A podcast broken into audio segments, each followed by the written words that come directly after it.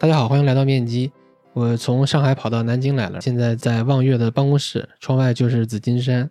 今天我们的节目可能会有一些底噪，因为外面经常有风声。今天是二零二三年十月二十号，我在来的路上看了一下行情，上证指数跌破了三千点，沪深三百指数的点位还有估值水平，就是绝对值和估值水平都看齐了二零二二年四月份，还有十一月份以及二零二零年的三月份。如果大家熟悉行情的话，这三个节点都是 A 股阶段性的低点。什么意思呢？就是如果我们不考虑二零二零年至今沪深三百指数它的业绩增长，就是我们甚至没有给这个业绩增长哪怕一丢丢的 price in，就是现在还是回到了阶段性的大底，又回到了那个轨道的下沿。所以我们今天开场呢，就先说说今年的 A 股行情吧，因为你们美股和 A 股都有嘛。哦，那我觉得。首先，第一个事儿就是说，股市肯定是基本面的反应。就是说，今年确实现在大家看得很清楚，其实我们企业的利润这个叫视角，它确实没增长，对吧？那大家知道一个很重要的点，就股市利润如果没有增长的，那它就是个单利债券。首先，我是指上市公司不亏损都盈利的话，对吧？它就是单利债券。这里有讲到一个特别有意思点，就是股市本身它的一个很重要的，我们不谈很复杂的金融逻辑啊，就是用最朴素商业语言来说。其实大家到股市来追求的是复利，你看大家没人说我到炒股是为了单利，大家都说这个复利啊、长期啊这些词儿嘛，对不对？对，单利去买银行理财好不好啊？对啊，受这折腾的。那只是说可能谁高点低点，但至少是单利复利是个质的区别嘛，对不对？那我觉得首先 A 股现在今年一个很大的一个估值压力是什么呢？就是说 A 股这么多年来它一直是复利式的增长的，就是讲企业的利润啊，包括规模、产能所有东西，对吧？那这个东西至少大家觉得 OK，无非就是说我的增速和我们实际市场上估值的增速。有的时候呢，就是这两个互动关系，比如说谁跑得远了，就要不然涨回来点，要不然就跌回来点，这都没有大问题。那现在问题在于说，股市这个东西，股票这个东西，本质上它是一个资本主义世界里的游戏，它追求的是个复利的游戏。一旦某个市场不能够持续交付复利型增长的时候，如果就像我们大课里面原先最早的时候就有过这个内容，如果你把那个单利现金流放到复利模型里去贴现一下，你都会发现那个估值将是惊人的低，所以这是一个很可怕的事情。那好，先讲完这第一点。那个模型我会给大家放到 show notes 里面，让大家可以看一下。那第二点是这样的，问题来了，大家也会说了，那实际上就是再好的企业也没有说每年都特别增长的，那也有不行的时候啊，那难道就不估值了吗？对，这就说明一个问题，就是说一个企业的发展肯定不是一帆风顺的，一根直线的，对不对？那么它中间会有起伏，因此就需要不管是上下游的供应商客户，还是员工，还是股东啊，还是社会，还是资本市场，还是投行中介，总之就是说社会形形色色的人。是怎么看待这一次今年复利变单利？如果大家认为这是一个发展中间的一个小浪花，这就没什么；如果大家认为这是一个永续性的事情，就是从此复利变单利了，那它就是两件事情。那关于这个第二点呢，我觉得才是今年对行情干扰真正最大的事情。大家看一下也明白，第一，上半年中国无论是沪深三百，对吧，还是说别的什么宽基指数，你都会看见，其实整体来讲，就算净利润不增长，也不是说净利润亏成什么样子，或者说负数。那么很重要的点在于说。大家怎么看待今年的不增长的情况？我觉得这点就是说，对于 A 股而言，真正压制最大的就是第二点。我有点不太理解，你说估值回到去年四月份或者十一月水平，我都能理解。但你绝对值的点位都快回去了。我们说过去 A 股的底是一直在抬升的，是啊。它这个抬升的原因呢，我们往 GDP 上归因也好，我往你沪深三百指数它的内在价值增长都可以。它已经回到二零二零年三月份了，也就是说，这期间的业绩增长都不算数了吗？你今年你再悲观，还有去年十一月份悲观吗？那有个问题啊，它已经发生过了，市场已经为此交易过了，投资的人也买过了，投机的人买过了，已经交易过了，就是说它已经 price in 了。我换个方式来说一下，今年基本面是差一点，在这个情况下都有一个问题，大家我讲了，股票是个资本主义游戏，大家是为了明年，为了将来的福利，不是为了过去给你承认业绩用的，是为了将来能不能获得的。就像我们这一刻买进付出价格得到的是将来的价值，大家注意，不是现在的价值。如果现在价值是个单利的或者不增长的，在那通胀的世界里面，大家都知道，那就是说迟早要消失殆尽的，对吧？嗯，迟早要把老本吃光的，对不对？所以本质上讲，老有人说你是偏价值派还是成长派？巴菲特不是老说吗？就这俩词儿本来就分割不了，没有成长的价值，它不叫价值啊，就这个意思啊。那同理，成长有单利有复利，单利就是说咱每年赚一些。对吧？难处就在于说它没法变成将来的产能，将来的利滚利。复利就是说挺好的，今天赚了一块，明年就可以当本金了，多赚哪怕一毛，就这个意思。嗯，所以一定要提醒大家，它大多数成长股也好，和大多数的股市里面，如果单利变复利，那就是飞上天了；复利变单利，那自然是跌到地。老实讲，按照 A 股这个讲法来讲，还算是跌的少的。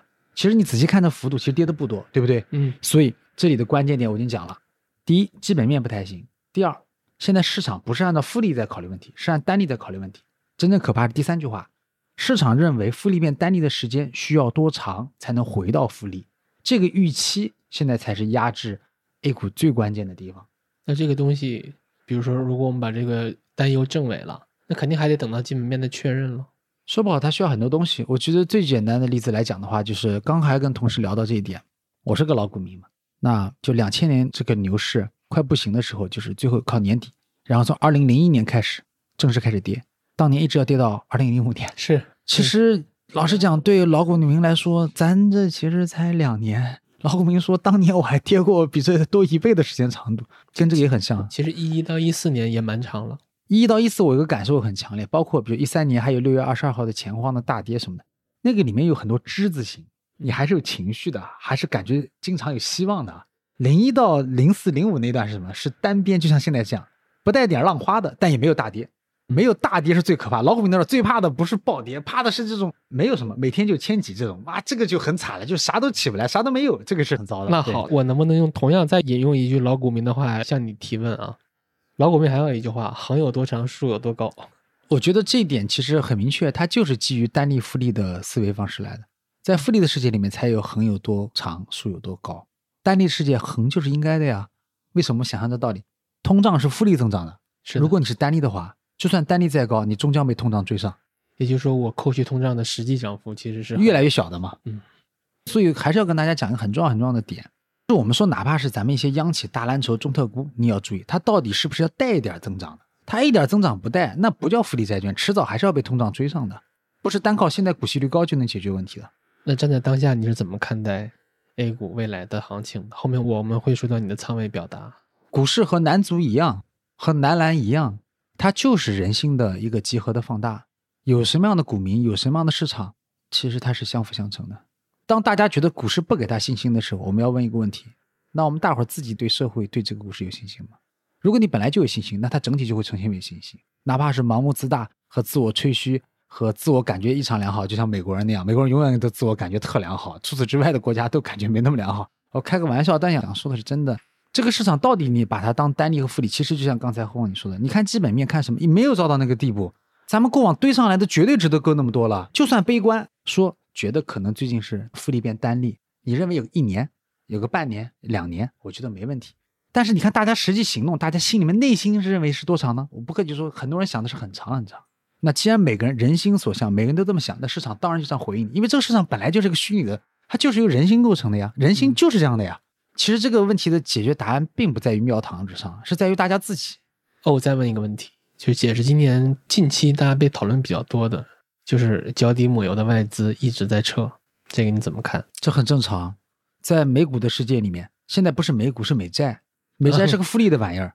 因为还是强调一下，过去这二三十年、三四十年只有我们中国人享受过高速成长吧？觉得月息以一分的价钱借钱还不叫高利贷？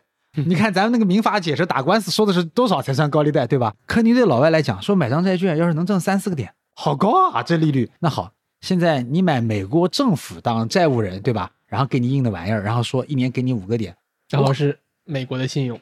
呃，那我坦率讲，像是很典型，欧洲人就都换钱过去了，美洲人换钱过去，道理很简单，我们国家 GDP 都没这数字，我去做生意我还不一定挣钱，然后那边包赚是吧？所以你说外资撤，我觉得外资撤很简单逻辑，他是来挣钱的，他又不是对我们有什么信仰，还是说什么感情，他既然来挣钱的，那边呢无风险包你赚五个点，这边在这儿我还不知道市场啥时候起来，又问到巴菲特的二鸟在林，一鸟在手里。你是要现在在手的这五个点呢，还是说你想要的是这个？也许有，也许没有，或者大后年才给你兑现的一个什么百分之二十的涨幅？你要哪一个呢？这答案不言自明嘛。所以这边有一个非常明显的比价效应。对啊，太过强烈了。这就是我们常说的，为什么说美联储猛烈加息的时候会把别人都拉爆？他就这样拉爆的，而且利用的就是大家很正常不过的一个心理，谁都希望二鸟在林不如一鸟在手。巴菲特把这话说过好多遍嘛，就是这个心态。这是人类天然的想法，就是这个比价效应，它是始终存在的。就是比如说，我们过去二十年，其实中国房地产的收益或者说楼市的回报，它实际上是构成了你对 A 股的比价效应。第一个人家那个东西是近似于无风险、无波动的，或者说即便有波动，你也感受不到。第二个，你敢砸大钱，那是一笔大额资金的投资，也有人肯借大钱给你，对，炒股可借不到，对。然后又是因为房地产或者房地产企业的融资需求，比如他怼成了那个信托，呃，那时候信托还是刚兑的，对，所以所以房地产实际上构成了过去中国真正的，比如说社会无风险回报率。对，那你这么比的话，那 A 股就是垃圾。我觉得不是说 A 股是垃圾，我们也看见，其实 A 股好的企业产生的复合回报率比房子差。我老实讲，你们大家也知道，可能扣掉北京、上海、深圳三个地方这么多年来的房价涨幅，大多数城市的房价涨幅，其实复合增速还是不如股票沪深三百涨得多的，嗯，对不对？但是还是那个话，这就涉及到人性了。问题是那个是看上去总在折腾或者总在提心吊胆的回报率，那边感觉就是大家也知道嘛，只要你不去逛楼下的中介，你都心里面不认为你小区房价跌了，就所以你也不在乎，所以这个是完全不一样的。我想说第二个，我今我今年感受特别明显的一个比较效应是，啊，最近又在看那些美国房地产的数据了。前天我还给何佳发了一份，啊，它里面提到一点，其实美国房地产占 GDP 的比重也在百分之十五以上，所以某种程度上，那也是一个比较经济支柱性的产业了。为什么美房它的存在感这么低呢？是因为美股对房子又形成了一个比价效应，尤其在零八年之后。那你说零五到零七年，美国房子涨得好，人照样也火，所以这个比价效应确实是无处不在呃，我觉得有一点不，我觉得是有个极其重要的和完全中国人、大多数中国城市居民完全不能够理解的东西。美国的州税跟房地产税，它相当于是个负向的按揭，嗯，所以民营的房价其实全部都被那个吃光了，他们拿不到的。所以美国是有人炒房，但你看不会有全民炒房的念头。为什么？大多数情况下，你的州税、你的地产税加在一起，每年稳定的把大家注意啊，它是把整个房屋的净值给吃掉一个百分点，不管是一个点，高的州可能两个点。然后又有个问题在，本身这个房子你本身使用它的时候，或者美国的维修、人工所有的东西，你消耗又很大，合在一起，最后变成什么？就是你拥有它的过程当中呢，跑冒滴漏的损耗过高了，名义上看上去，比如说涨了百分之四十几年，对吧？然后一算，哎，扣掉了。那老人说，那我们中国人过去炒房炒的成功了怎么办呢？哎，其实大家注意，第一，他谈的是短炒；第二，很多人是不跟你谈持有的成本，也不看跟你谈他交的税，他只跟你说过程当中名义价格涨了多少，这是不一样的。甚至之前的叙事是，因为你的房贷和现金本质上是一样的东西，它也会随着通胀而减弱。所以以前人家是并不把月供看成成本的，但是现在的趋势月供变成成本了。啊，是啊，所以我觉得美国人他真的不是和我们说的一样的那种炒房的概念。嗯，我们再说说美股，因为啊美股你们也有投。其实我们上次录的时候，你快速的提过一嘴，你说美股在二零二二年十月份的时候出现了估值底。其实我当时应该追问一下的，但是现在它依然有效。就我想问你，那个估值底的确认它的那个指标是什么？我们最近跟球员交流的时候，也说到一个光谱啊，那个光谱我也后面要提的，我觉得那个光谱好棒。我们谈一个经济类的事物，一开头是什么啊？你先问他有没有需求，第二个看这个事儿啊有没有产能，第三个看订单有没有增长，然后看营收能不能增长，然后看有没有赚到钱是利润，然后问利润里面你收到多少现金，最后问，既然企业这么多现金，你分我多少是股息率，对不对？就是从社会到金融一步一步往。社会商业价值，对吧？它过渡过来，然后大家有没有发现个问题？啥叫 VC 呢？VC 就在光谱左边，你有个点子我就投钱，你有个团队我就投钱，你有点产能我就投钱，你拿到订单我就投你好多钱。那时候已经是什么 C 轮了，对吧？你要是能营收都飙上去，那就是 D 轮了，或者说马上就该上市了，对不对？嗯好，那到了像现在这个世界惨的时候呢，大家只问股息率多少，分我多少钱，别跟我谈什么成长性啊、发展。所以大家发现没，这个光谱啊，左边是激进点儿啊，右边是保守点儿。左边呢偏虚一点，右边偏实一点，因为它现金流已经回笼了嘛。所以我们就得到一个很有意思的点：这个社会情绪差的时候，中美都是一样的，情绪差的时候，什么叫现金为王嘛？大家就沿着右边看，最保守的人说给我多少股息率，没有那么保守，但是比较稳健和吞吐长期的人会怎么想呢？我至少说你企业千万别死，还有一个别跟我要钱。这个光谱左边是一个极端，右边是一个极端，谁来调这个指针呢？那股宏大的力量是谁呢？讲起来是美联储调的，但我觉得不是。为什么？我跟大家解释一下，什么叫经济过热，什么叫通胀？很简单，资源少人多，资源少人多，它不就是通胀吗？为什么？那资源的价格、名义价格就得上涨。所以说到底，世界有增量的时候，大家只要努力就可以获得新的东西的时候，新的草地、新的牛羊、新的东西的时候，大家当然愿意往光谱的左边去想，更想去创新、搞事情，对吧？当大家很难得到增量和存量都被瓜分殆尽，或者说要打破头才能抢到一点点的时候，大家当然要问：你这事喊我去干可以，你现在就给我多少现金，我才肯干。其实本质上讲，它还是一个资源的概念，就是指资源的这个人均的这个波动的情况才是看不见的手。那么，当然各国政府说调剂通胀也好，做产业政策也好，其实就是为了在社会内部调剂资源嘛，让资源流动起来和调剂资源，然后这样带来新的增量，对吧？但是大家也知道一个问题，本质上只有什么？更多人口，向地球开采出来更多物质，或从宇宙弄来更多物质，或者太阳再给地球更多的太阳光，或者我们科学技术进步。扣掉这些个本质性的要素性的级别的增量之外，别的所谓的增量都是拆东墙补西墙，都是谁多吃一口就是他人少吃一口。所以在这种情况下，如果我们是一个掌握话语权的、握有分配游戏规则这个权利的人，当然应该用它。那个规则在世界上，当然大家也知道用的比较多，它叫美元秩序。我不客气的说一句，如果有一天叫人民币秩序，我们一样会用这一招的。为什么？它太容易了，不是吗？你不用大家辛苦去努力奋斗去挖沙子，我们只要这样一弄，就能把别人的资源取过来。但反过来说，这个光谱一旦被美元秩序这样启动来弄的时候，大家自然就从光谱的左边全看向右边了。为什么？就你刚才说的这个替代选择、这个机会成本的概念、比价效应的概念太强烈了。那边马上就给我几个点，你要开的价格没我高，我可就把钱汇到美国去了。全世界人都这么想。所以说，我们观察这个光谱的指标有很多。我当然可以用，比如说二一年的时候，那钱超级无敌便宜，它就偏左。对，因为我钱多嘛，我可以乱花一些。对，那现在我们说美联储的利率，或者说实际利率，其实现在名义利率减通胀之后，那个实际利率在零以上嘛。当实际利率往上了，或者钱变贵了，用南老师的话说，就是美联储给大家打造的一个逆风期，那我们的光谱就渐渐的往右。但是话又说回来，我还是强调几点，美联储只是一个影子，它不做。不做这个社会，人类社会还是会自发调节的，因为还是那句话，没有增量的情况下，在存量环境里面，资源不够分，不够分的时候，那这个社会运行就一定会每一个过手的环节都会说，你马上给我什么，不然我不干。原先是有个事儿啊，我肯定参加，我报名，没有好处我也干。为什么？他想的是，反正这个事儿是好事情，往前发展，我只要早点掺和了，总有一点机会的，是不是？大家看，这是增量的心态吧？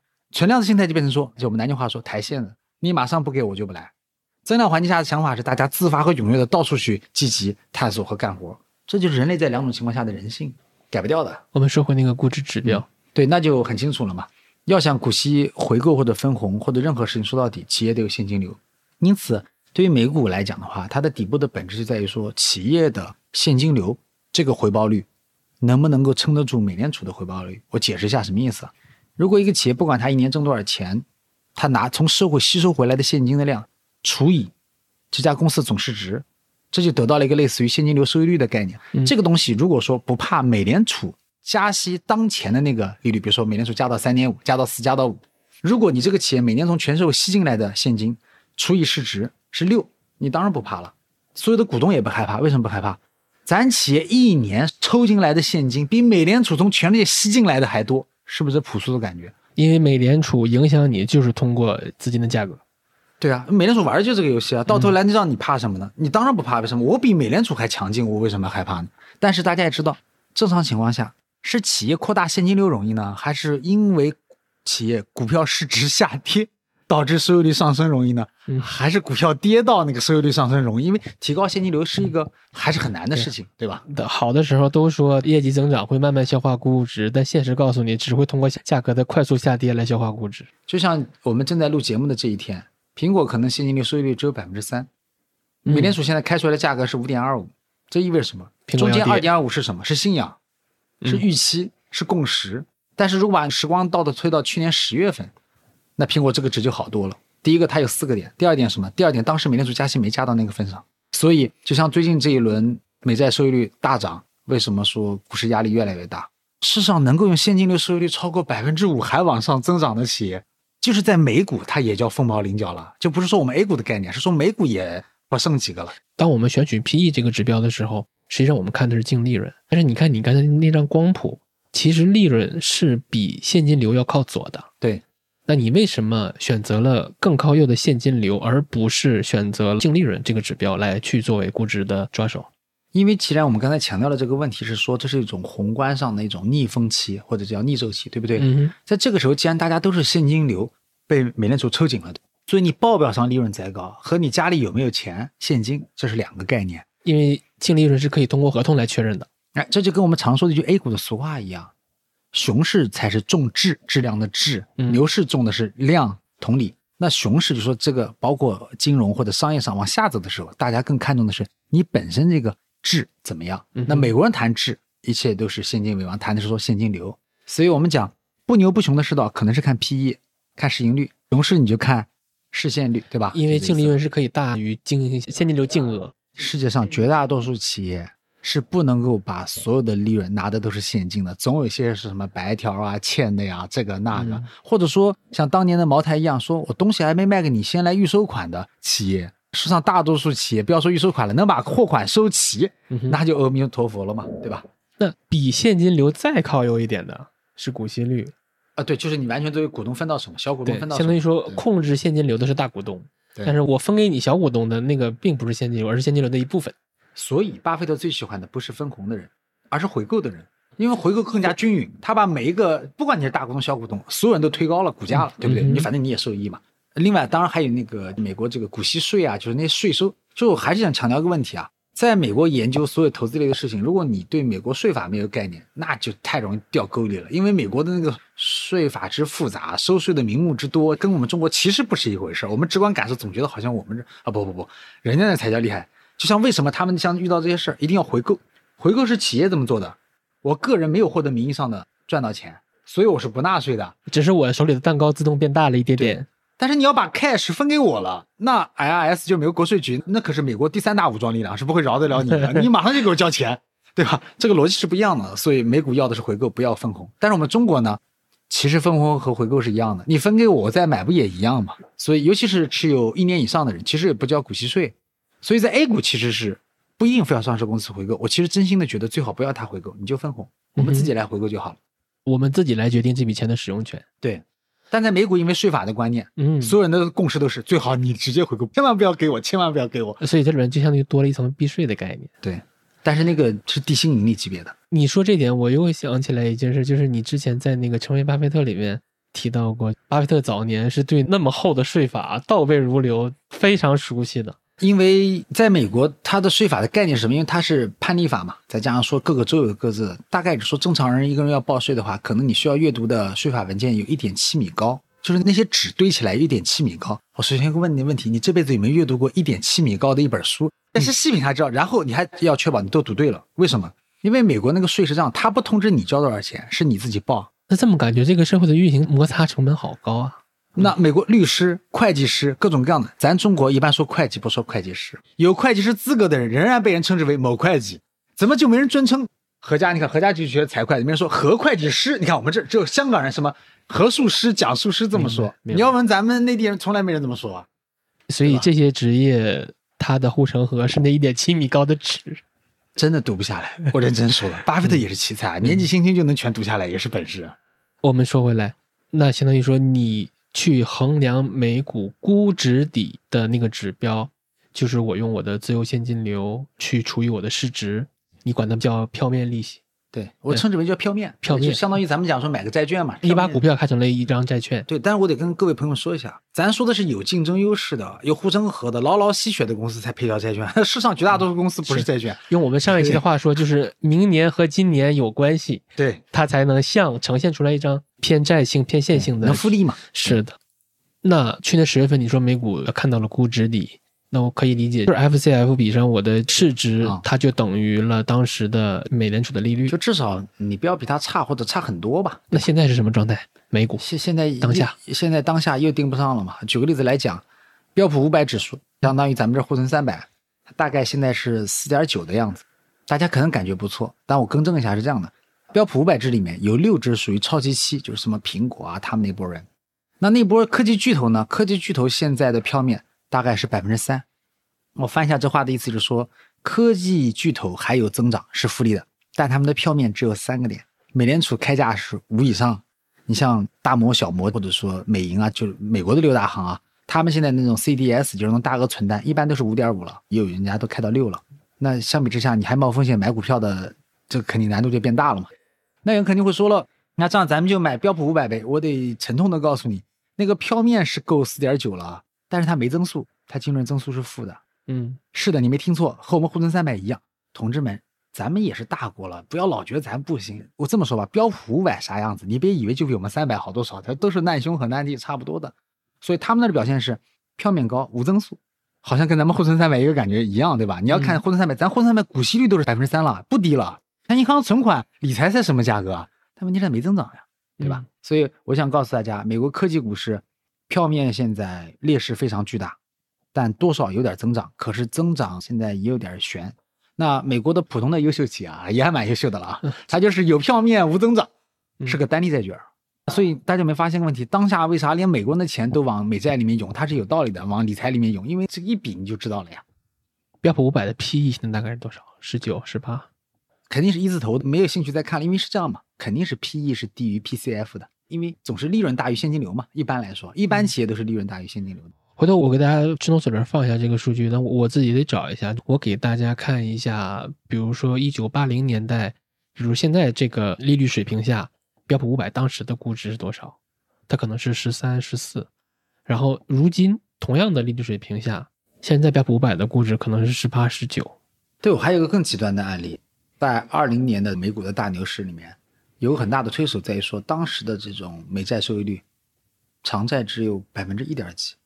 也就是说，你把苹果再翻上两倍，可能都能够跟它打平。问题是苹果还有复利嘛？所以在那种情况下，大家也明白了美股为啥大牛市。谁不买股票，谁不有点傻嘛？问题是这个一点几的债券把价格一路给你开高到了五个点、五点几之后，就开始使得股票没什么意思了。我们继续讨论这张光谱啊。现在毫无疑问，就是从人类社会也好，还是从资本市场的逻辑也好，它都是越来越靠右的。我发现这也是今天特别大的一个议题，然后大家管这种往右移，大家起了个名字叫宏观范式的巨变也好，转移也好。然后我们看到，可能霍华德·马克思也写了他的那个备忘录嘛，《Sea Change》沧海桑田，大意就是说，Easy Money 的时代一去不复返了。然后我们现在迎来的巨变，如果你买债是很划算的，但是马克思他的屁股是在债上嘛。我好奇，在我们往右移的这个过程中，我觉得我们很重要的一点是要搞清楚。它会持续多久？但没人知道呀，这就是问题的难处。如果说大家知道终点在哪儿，那其实所有人都可以快速的准确定价。你有观点吗？我的观点就是，那按照这样一个逻辑，难道人生理财不是永远都去找股息率高的东西买就可以躺着睡觉吗？但有个问题，如果一个事物能够完美的从社会源源不断的榨取来现金和现金背后的资源的话，它当然是个吸血鬼。然后一个社会有无数个吸血鬼，那个社会是不可能支撑的，对吗？对，我们还要再准备一句：谁来买单呢？老是这么干。所以就是说，光谱真的能一直往右吗？不能，因为你很有可能是最后那个接棒的，概率也是大的。那反过来说，光谱不能一直往右，但为什么现在往右了？我觉得最重要原因是当前的世界是一个存量环境世界，就是你努力的想做增量，它没什么增量给你嘛。增量是什么？最量我还是这么说嘛，新的人口，韩国一个月生的孩子连两万个都没有，他们国家有毛线增量？我们这也强不到哪里去。是。大家知道，我们这个国家人吧，说实在的，其实也蛮矫情的。为啥？其实我们是不太愿意接受移民的。大家没明说，都是这么想的，对不对？好，我们人口不增长，下一个问题，我们从地球那就要挖出来更多资源。问题是中国的那个好的矿没那么多，那么好矿都在人家那儿，像铁矿石就在澳大利亚那儿，瞧他不顺眼，妈的很恶心，那是你只能跟他买，对吧？好，扣掉物质，扣掉人口，你还剩什么？科学技术，扣掉科学技术，因为这个当下。都是差一点的或者慢一点的，所以讲华为的突破还是很值钱的嘛，很了不起嘛，对不对？好，那还有什么呢？哎，我们就像过去改革开放的招数一样，我们把资本集中起来，大力出奇迹，集中力量办大事儿，把某个产业的规模和规模效应给做出来，对不对？碾死别人。我们其实已经成功在过去三年里面做出来一个电动汽车产业链。是的，现在来了，在一个存量环境下，欧洲人和美国人直截了当来一句：你搞出来是吧？不准卖给我，这就是贸易壁垒。这个问题暂时有没有解决方案？没有解决方案。他就是要搞你，你谈什么都没有用，对吧？哪有什么公平呢？不可能有的嘛。这个光谱向右移的过程中，也一定是以邻为壑的，大家都在玩内循环的。所以还是那个话，环境决定一切。在存量环境下的话，世界暂时的更右一些是正常的。如果大家知道人类史，就会知道，右到极致就会出现左，对吧？诸如此类的。那那倒过来讲，那美国已经开始出现大罢工了呀，大家不发现吗？它实际就是这样来的呀。右到极致就是左，然后光谱又重新来一遍。正所谓天下大事，开玩笑，人类好像就是这样，对啊，你看拜登都支持你罢工，支持你工会了，现在他也不敢不支持呀。那选票在那儿，这就是很明显的网游。你还记得 VD 上我公开问你那个问题吗？我说如果我们以十万美债利率为抓手的话，我说现在是在五，我们会不会干到十？像一九八零年代那样？我个人觉得是不可能的。嗯，到那之前，地球应该就崩掉了，都不用到那个价格，因为就现在这个价格，昨天马来西亚的汇率是又跌到了次贷危机，日本央行天天苦苦的守着那一百五的日元汇率的价格，老有人认为我们这儿央行会顶不住，对吧？嗯哼，全世界今年涨幅高的股市多如牛毛，但是先看一下那个国家的货币贬值和那个通胀幅度，你要知道，不是因为股票好，是因为那个计价单位往下自动跳水了。我想说，其实世界在没有增量的情况下，当年是世界还有增量的情况下，这话就是关键之谜。所以能够承受那么高的利率，世界当前这个局面是承受不住什么真正意义上的高利率的，所有人都得死，包括美国人。我真的好奇，包括华德马克思他也没有说多久，确实有很多人模糊的给了一个范围，几年、十几年。那你觉得利率在高位运行十几年，好像我我也有点不太信。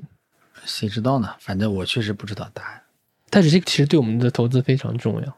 但从超越问题的角度来讲的话，如果一个生物不能够适应环境，而一定要求提前知道环境往哪里变和环境必须按照自己的想象的方式去前进的话，这样的生物全在地球灭掉了。嗯我说的 是全部，可不是某一种。所以，我们的想法替代不了大自然嘛。那我们做投资肯定要识别环境，现在这种环境肯定是往右移的嘛。那落实到投资上，望月的选择是什么？望月的策略是什么？首先就是说，我们观察的企业的数量、跟踪企业数量、感兴趣数量肯定是蛮多的，但现在我们持仓的品种是非常的收缩的。原因在于就是说，在这么艰难的世道里面，还能够兼顾生存和发展的，还能挣到现金流，也能够有合理的资本支出为将来做投资的，然后这种类型的企业终究是少数。我很喜欢这句话的意思啊，在一个组织体的内部，如果你们把它想象成为一些成员的话，安排一些成员让出自己的权重，从集体主义角度是对的，这样才能延续整个组织的生命和要追求的目标，走在路上。从达尔文主义角度来讲，它也是对的。这个环境活不下去的，它就是这样。我翻译一下，你砍仓了。不，不是砍仓了，收缩了嗯品种，这才是关键，不是砍仓的概念。仓位不是个关键。这有两个概念嘛，第一个你持有多少只股票，第二个是每只股票你持有多少。我现在想说的是，最重要的思维方式不是砍那个权重，砍具体多少，而是你现在不可能同时持有很多种股票，因为能够在这种生存环境下活下去的企业，终究是少数。所以首先应该是支数的减少，这是最关键的。你刚才的回答跟上次的说法也呼应上了。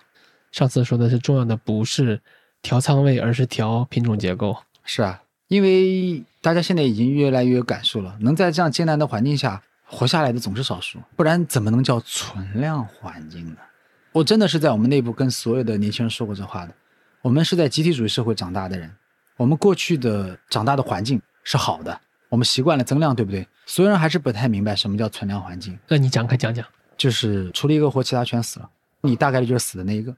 这话很残酷吧？是叫存量环境。我得说，这世界上有很多种政客也好，或者说那种财经演员也好，他们说到很多词的时候太过于文绉绉了，以至于你不知道那种台面下的黑话听起来是多么的直白和有力量。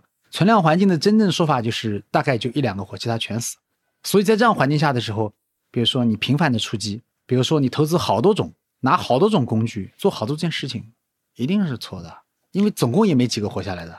那我调品种结构，我砍谁留谁呢？那思路也很清楚啊。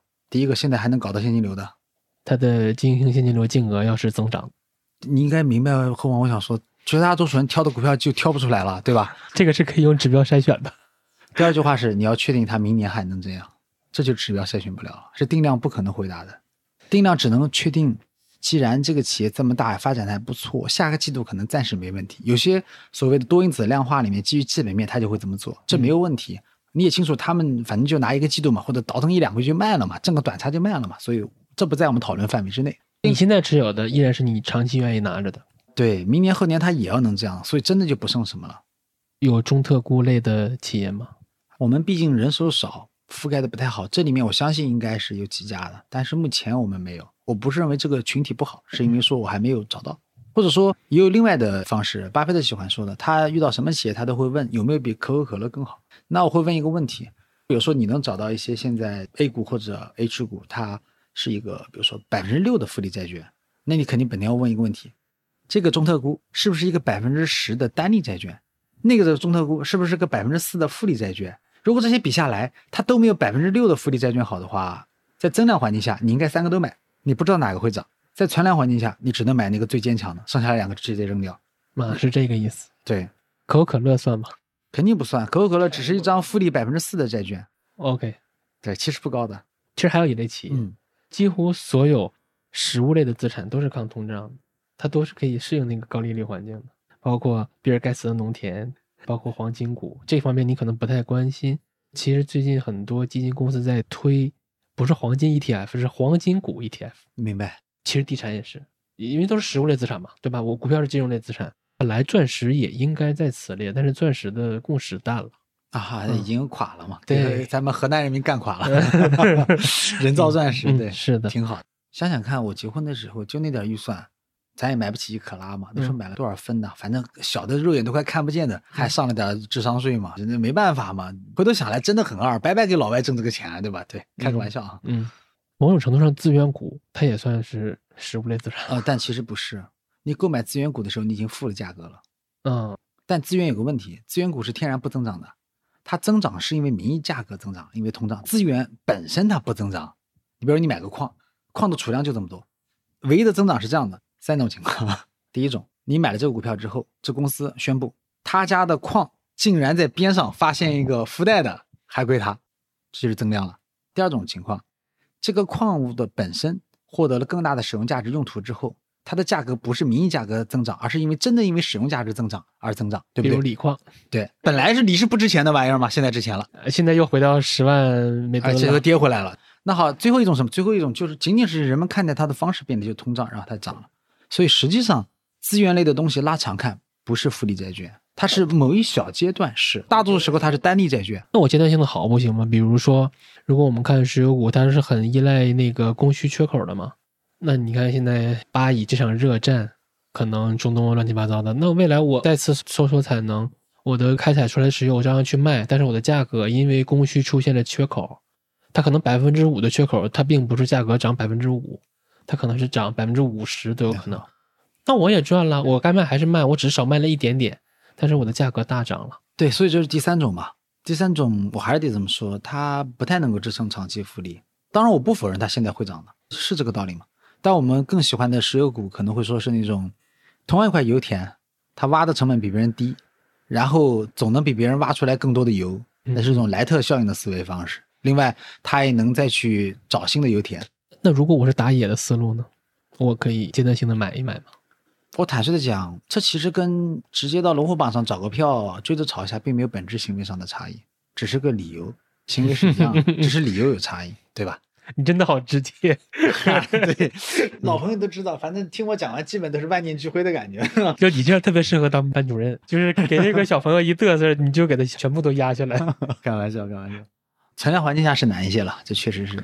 那这种宏观范式的转变会涉及到中国吗？因为我们还是降息的趋势。哦，我们不是降息的趋势，我们只是在相当于保住商业银行的百分之一点八的息差。其实你发现没？这次我们怎么降存款利率的？是因为九月二十五号全国那么多的房贷系统性的降了之后，那如果不给银行同步做一定的减少压力的动作的话，嗯那商业银行体系就很难经营了，对不对？嗯，所以他们降了存款利率，相当于说，呃，资产端的利率下降了，那我负债端的利率也要跟着下降。其实我们银行，我观点是这样，我觉得其实降息空间也没有多少，而且存量房贷的规模和存款余额的规模，那可不是一个量级。还有一点，其实所谓的降存款利率，在增量环境下，你可以把储蓄逼出来去做投资；在存量环境下，你降价格不见得他肯出去的，因为他不出去，是因为他的预期是单利债券或者单利债券都不是，或者说他就是没信心。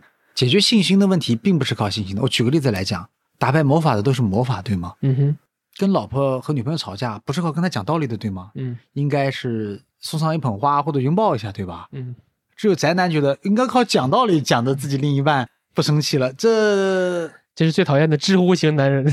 可惜啊，炒股的大部分都是这样的人，老以为解决信心问题就要靠出个某个具体政策，大家不明白这个问题。信心问题当然是用虚头巴脑的信心的方式来解决的，怎么可能 靠的是一个？这本来就不是个事实，为什么要靠事实来解决呢？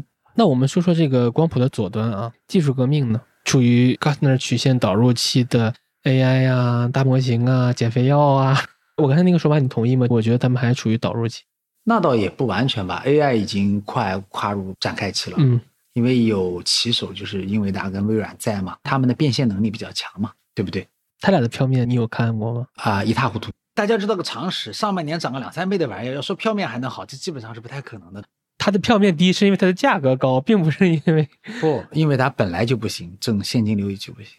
因为它票面现在可能只有零点六吧，但是你要这么想，它票面零点六，但它现在的增速可能有百分之五六十。对呀，那你会想说，如果是票面零点五、零点六，增速五六十，那你可以玩这个数学游戏嘛？可能你会发现，它可能跟票面百分之五、增速为百分之五的复利债券还是能够有的一拼的，就这个意思。所以英伟达的故事关键肯定不是在于票面了，而是在于说，你认为这五六十还能不能继续？能继续你就继续玩嘛，你觉得不能继续就不玩了嘛？那我觉得不能继续啊，他都不卖啊，那就见仁见智了。今年有什么你观察到的？现在是十月下旬了，今年有什么你观察到的所谓的贝叶斯式的事实吗？改变你投资决策的，你觉得非常重要的事实？没什么吧？哦，我还想问你一点，你们那个季报也提到了，权益成分股里面有股票是涨的，一半呢？对呀，而且微盘股涨得极好。哎，这就是讲到搞笑的点了。但凡认真学习过价值投资和西方经济学理论的人，今年都输钱。为什么？他都去找所谓的好股票，然后恰恰他们也是公募基金行业的主要的客户。嗯哼，但好股票的问题在于，又说回刚才咱说的，从理性的角度讲，无论你是看基本面还是看估值，它就算不好，但现在肯定是个底部，也不贵了，对不对？可是硬币还另外一面，对于非理性的而言，就那个预期而言是特别差的。所以前面两样理性的世界的东西不起作用。好，这是我们讲 A 股的那一半了吧？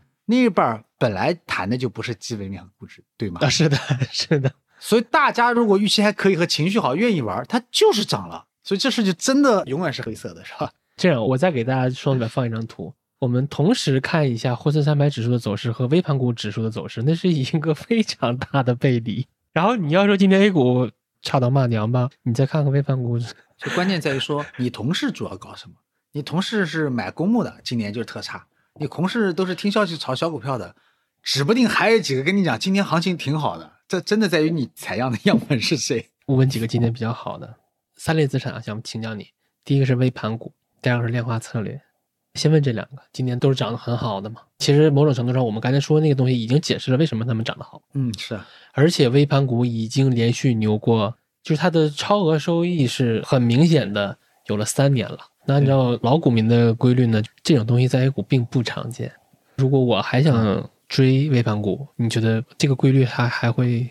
环境决定一切。微盘股能够表现好，原因很清晰，社会上还有充裕的流动性。对，社会上没有去处，流动性总要找个载体，所以这些东西注定会，你说不清楚什么原因的，在哪里就冒一下涨一下。所以你观察微盘股的整体是不错的。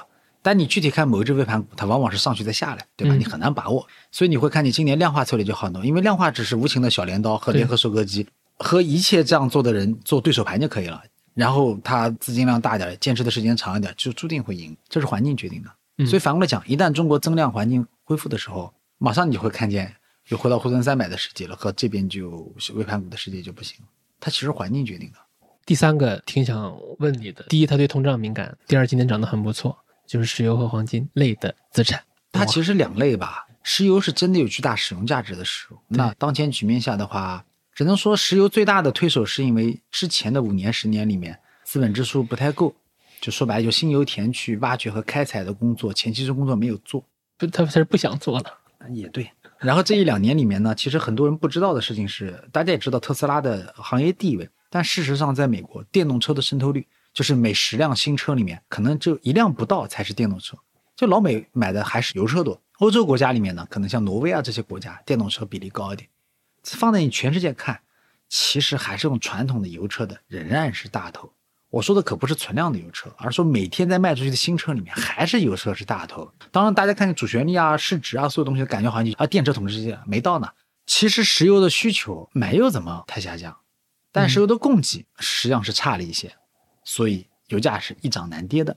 那么包括煤炭也是这样，对吧？对所以这两年油跟煤炭股表现都不错。但是我就讲到了这个股票难炒的地方就在于说，你很难找到经营效率越来越高的和不断发现新的油矿或者煤矿的，对吧？油田或者煤矿的这样的公司。不然的话呢，金融市场的定价原理决定了，你若正常买进去，其实你已经支付了将来的那个潜在回报率空间，你已经付过对价了。你要拿的是增量，对吧？嗯拿不到。所以说，等于大家每一刻都在赌，赌下一刻油价是涨的，或者说能够找到新的能源，对吧？对，这个不容易。所以说，我觉得石油、煤炭反正有使用价值，往后面再看。黄金股呢，坦率的讲，它本质逻辑那肯定就是跟大家这个情绪啊、信心有关系嘛。黄金本身它没有使用价值。我追问一下，我觉得有没有可能就是两类资产它的边际变化的可能性其实都是往高了走的？比如说，你中东对巴以的反应可能会决定油价产能，然后它可能会改变你油价的边际走向。黄金也是，第一个呢，就是我们也看到了，你是 SWIFT 系统啊、美债呀、美元已经武器化了嘛。然后其次呢，很多人也在预期，就是说未来会不会降息啊？那这些东西其实也对黄金来说它是边际利好的对，所以黄金世界里面永远是观点在交易，没有事实。啊。地球上有多少黄金储量，冥冥之中是有个准数字的。是的，而且黄金不像别的物质，你比如石油，你会燃烧嗯变，成二氧化碳，这样那样的。黄金从头到尾就长那样。对你，你现在依然可能会买到一七几几年的黄金。对啊，那这样的逻辑很清楚。本质上讲，它可能更多是一个通胀的载体，或者说大家的一个交易。像那搞笑的故事，什么沙丁鱼罐头拿来交易，然后有个交易员说我把罐头开了，有人说怎么能开那个罐头吃？那玩意儿就是拿来交易的啊、类似这意思。本质上讲，它只是个交易的工具嘛。嗯是这样的，我解释一下啊，我把这世界上的东西分成两类，一类是拿来投资的，一类是拿来交易的。投资的东西是说它本身就能够创造新的价值，它是内生性增长的。交易的东西是说到底，下家有一个原因要接你的盘，而且接得高一点。世上大多数东西都是交易，不是投资。正如世界上每十个企业法人可能只有零点一个叫企业家，剩下来的九点九都叫生意人、商人。但大多数人都喜欢把所有的老板都统称为企业家，尤其是媒体，我很恶心这点。配叫企业家的凤毛麟角，大多数都是生意人、嗯商人而已，就这个意思。那我再换个角度，在光谱往右移的过程中，在一个存量环境主导的过程中，我持有一些黄金，你认同吗？认同啊，啊，你是认同的。因为原因很简单啊，在一个存量环境下的时候，我们可以想象一下，嗯哼，在一个瓶子里面放一半的水，你晃它一下，你试试就明白了。你会发现震荡幅度特别大。在一个水池子里面，你都看不见水面下的水在波动，为什么？水池里面不停在注入水的情况下，所以实际上有意思的事情是，增量环境下，整体你能看见一个增长，但其实在内部的震荡幅度是远没有存量环境大的。也就是说，用点人话讲，存量环境下的所有的资本品价格波动率都是高的。你只是找到了一个大家特别喜欢炒的东西。理论上讲，这把没逃顶，就下把逃好了，嗯就是你还有希望逃嘛，就这意思。交易说白了就是这样嘛。所以你肯定是要去搞波动率高的玩意儿，你不能去老花心思搞那个波动率低的玩意儿，那还搞什么交易，对吧？OK，呃，接下来是我们这期录我最期待的一个问题，会是一个很大的问题，就我们能不能从自下而上建构的视角，我们复盘一下你二零一六年开始做私募以来的逐年行情，然后你的应对思路、你的选股思路，你犯过哪些错误，做对过哪些，然后有哪些贝叶斯式的改进，我自己真的很想听。其次呢，我觉得这个东西其实对你们的新客户，还是嗯对后来者来说，它都是很有价值的。我们复盘了一下你的来时路嘛，这真是我今天最想问的问题。谢谢你，其实帮我们问了个好问题。我敢来做私募有一个很大的原因是那个时候上过张东伟老师的课了嘛，读过《企业战略博弈》那本书了。哎，人一旦知道了竞争优势这个思维方式啊，是很重要的。就是大不代表强，是说你有别人做不到的事情才代表强。通过这个方式下呢，再加上说三段论，大家还记得吧？就是说最后拉长了，是金子会发光的嘛，对不对？股价会跟上的嘛。你别嫌烦啊，你还是给大家解释一下三段论。这这里面有两个点，我觉得是一六年就在那之前吧，就反正对我影响很深的事儿。第一个就是说，企业有可能做大呢，是有各种各样的当时的原因，但本质上讲，企业明天还能够继续发展下去赚到钱，最重要的事情是，它有对手做不到的事儿。注意，不是说它暂时比对手做得好，是对手根本就做不到的事儿。那这个有什么优点呢？其实这个竞争是不对称的，就是我可以躲避竞争。啊，对，就我肯定赢，因为为什么？有一件事情是永远我能做，而你做不了的，就肯定赢了。这第一点。第二点，那这样的企业是不是一定股价能涨呢？原先我是也担心这个问题嘛，就是咱找个好企业，万一不涨怎么办？股价。后来才发现，尤其统计中国股市才发现，其实不是的。拉长看，股价的增速其实就跟你的内在的净资产啊、产能啊、价值啊，不管你用利润的增速啊，还是净资产的增速啊，还是各种增速，它其实基本上还是同步的，只是 A 股的起伏大点而已。那我们把两句话合起来，就是第一，只要你能找到真的有独一份儿、有这个能力的企业，然后拉长了在 A 股去持股，你就一定能够赢。我们当时算过，差不多说你能拿个三百天左右，一年左右，一年以上的时间，它肯定股价是可以兑现出价值来的三段论它的论据这张图我会给大家放到 show notes 里。这是你二零一六年的想法啊。这一六年的想法，一七年也是这个想法。我们产品是一六年成立的嘛，一六年我们开始建仓了嘛。熔断的时候你已经啊，没有没有，熔断的时候还没有嘛，产品还没发行。OK 对对，一六年我没记错的话，各种各样的蓝筹股开始发威的时候，因为一五年的牛市的时候，他们并不是跑输的。对大家的首选嘛，就其实他们的增速是很高的，因为有很重要的历史级的事件。那一年我们国家很重要的一件事是去杠杆，去杠杆的本质是什么呢？我也是直到上个月才完全弄明白。你看这事都过了七年了，原来全球化的拐点是二零一六年。二零零八年次贷危机之后，就已经各国开始以邻为壑了，开始什么呢？就是都给别人使绊子，建贸易壁垒。所以，二零一六年全球贸易的增速只有一点几，具体我忘了，反正数字是远低于全球的经济增速。咱说点土点话，就是我要是赚出来钱，坚决不买你的东西。一八年才是贸易战，你这个拐点是用哪个指标来确认的？这个拐点的指标是说全球的贸易的增长幅度大幅度的第一次低于全球经济增长率。说白了，增长不是靠贸易拉动的，真正最厉害的直观的感受是一八年的贸易战嘛。但现在看起来，我们政府在二零一五年、一六年提出来的去杠杆，其实是英明果断无比。大家有没有想过一个问题？如果咱们那时候产能没收缩，会有什么下场？别人已经后面要开始不买你东西了。所以去杠杆还有个名字就是供给侧改革。对，供给侧改革，对，那个是大家更耳熟能详的嘛。那供给侧改革之后就会出现什么呢？每个行业事实上新进来的人再想活就很难了，那就使得在位的企业的优势就被放大了。因为供给格局变好了。对，也许审批上面、融资方面，你新的工厂开不出来嘛，所以我们就会发现个情况，哪怕没有竞争优势，但是大蓝筹股在一六年，我们想谈的不是股价，你看基本面的增速，一六一七都是非常高的，嗯，就这么来的嘛。我给大家举个例子，供给侧改革，如果我们用一个更好理解的例子，其实就是烟草证。我在这开了一个烟店，然后供给侧改革的意思就是好，一百米以内不允许有其他的新烟店出现，那至少这一百米就是你的有效区域，你在这里边就可以稳定的按照你自己的思路，按照你自己的效率来赚这个钱。那个时候供给侧改革比这还要厉害，每个行业它会有个值，大概这意思是，比如说你要达到多少万吨产能，你能耗得有什么样子，你经营要达到什么能力，你有什么资源，你有什么样的技术，达不到限制发展。咱们国家没有那么不仁，说是不允许就要你关门，不是这意思，是说什么呢？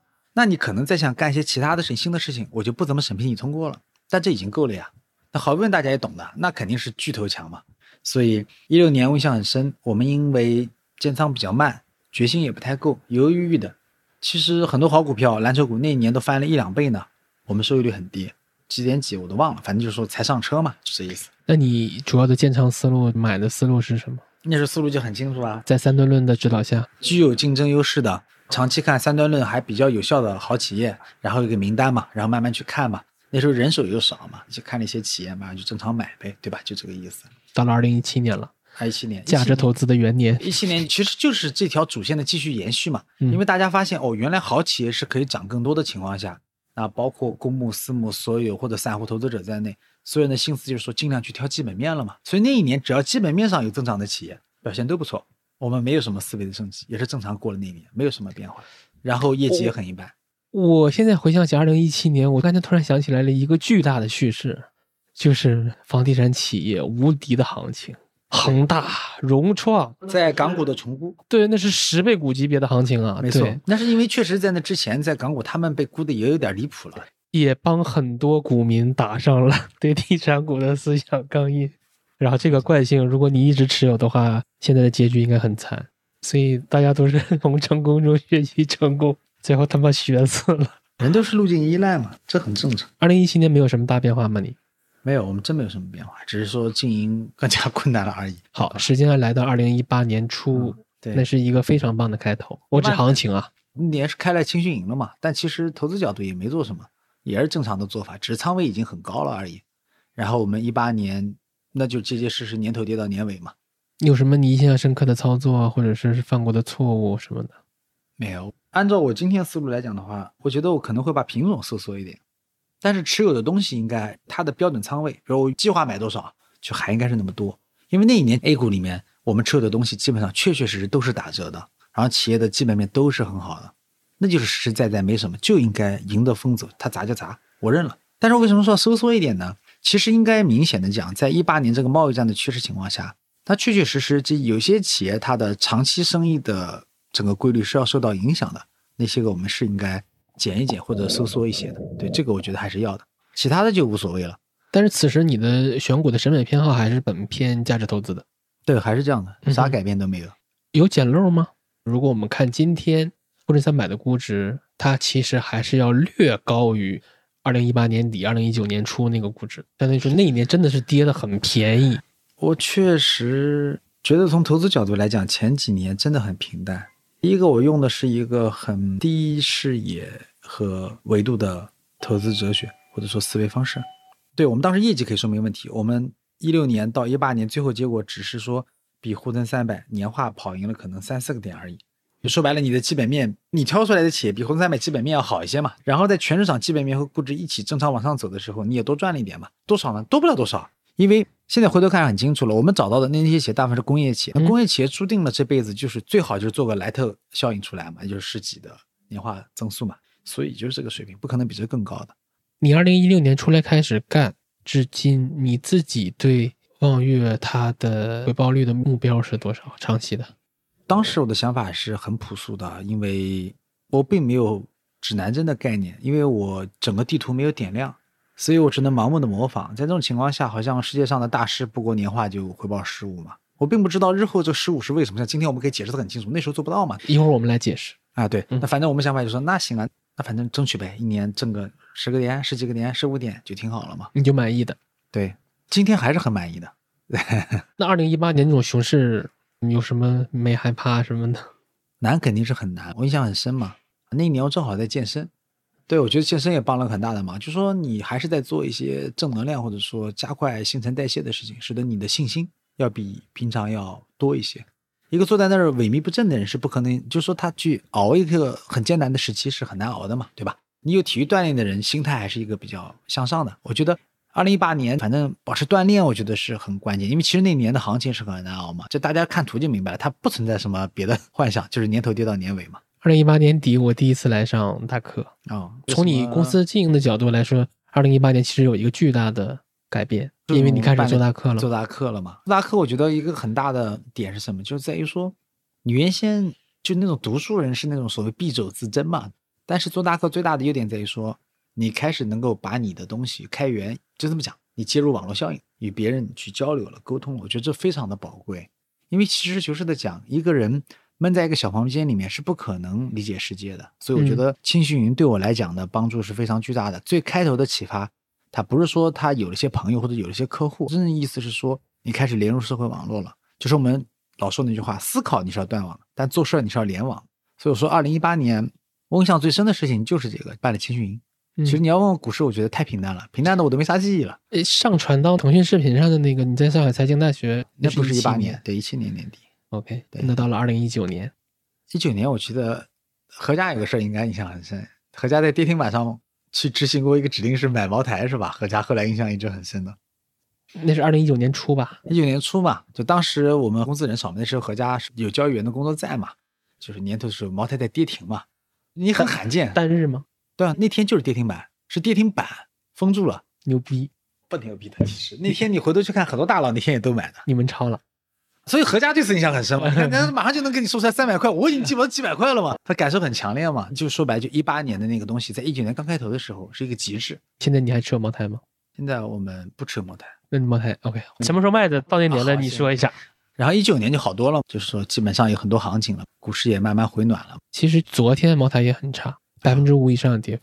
你茅台跌停那天你买，我相信肯定是有一些鬼故事的，包括昨天茅台也有一些鬼故事。那是啊，就你买那一刻会有一些犹豫什么的吗？还是没有当时的茅台是还有成长性的，所以那账很容易算，就算账就能算出来它便宜了，嗯，并不需要什么决心或者眼光，所以你做这个决策也没有花太多时间。太简单了。坦率的讲，OK，我们继续说二零一九年。二零一九年的话，反正全年它很容易上嘛，但是一九年的时候说不太好吧，就通过做青训营，你看认识好多朋友，比如在北京认识萌芽，你们这些朋友到处跑来跑去的，我反正就说朦朦胧胧的，我对这个社会里面的这些变化有了一些感觉，因为你想我是个南京人嘛，然后大多数时候都生活在南京。对科技也好，或者说对世界的潮流或者变化也好，在我们南京肯定是感受不到的，你知道吧？我们是一个很慢悠悠的地方。我印象深刻的就是这个，就挺喜欢往北京跑的，也挺喜欢和朋友们常聚聚聊聊的。我觉得一九年给我留下印象就是大概是这样吧，也没什么可说的，就是投资上没有太多的变化。也没有很清楚啊。走价值投资的路啊，大多数人信奉的就是这种寡而无味的人生，对啊，犹如白开水一样的人生。而且关键是，大家觉得这样才是对的。嗯，大家其实本能挺抗拒创新、抗拒变化。我那时候也是这样想的嘛。那我们平淡的度过二零一九，来到了二零二零的巨浪的时刻。一九年和二零年转折切换的时候，是有一件大事儿的，就是在北京的时候，胡恒胡博士领我去看了一下未来汽车的换电站，当时博远也去的嘛。后来博远还把拍的照片 弄了小相框，后来给我寄过来当纪念品。真心的说，那天去看那个换电站，我是好奇，我真的没有什么念头说一定要去买这个股票，可是干真不是。还有一个，我我觉得胡博士这么好一个人，这么认真的一个人，求真的人，我相信他是觉得一个事儿吧有点意思，那他不是忽悠我，他上别人当的概率。你想这种什么清华的博士，然后一直在干研究工作，他跟你说这种工业或者科技上事情是真的，这我多半是信的嘛。我觉得这肯定不太可能是骗我的嘛，你去看看嘛。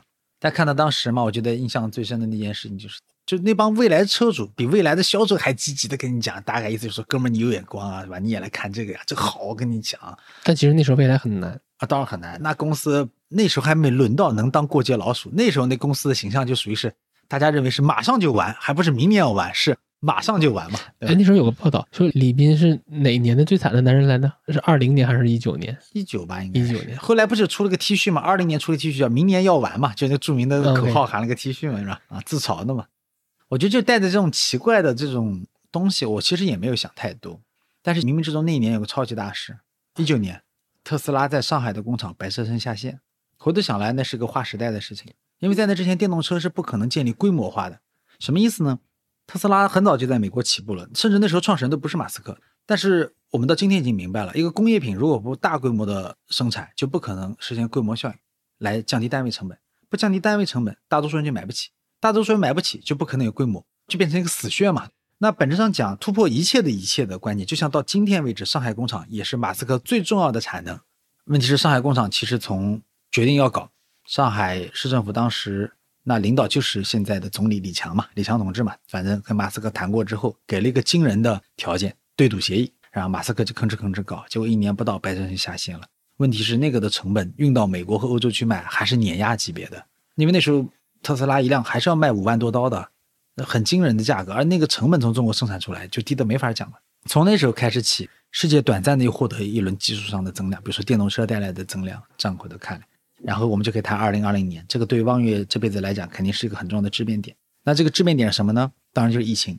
疫情关在家里的时候，对人来讲有很多的冲击。人类社会第一次被迫按了暂停键，呃也不是第一次吧，也无数次了。说站在我们这个小蚂蚁的生命里面是第一次按下了暂停键。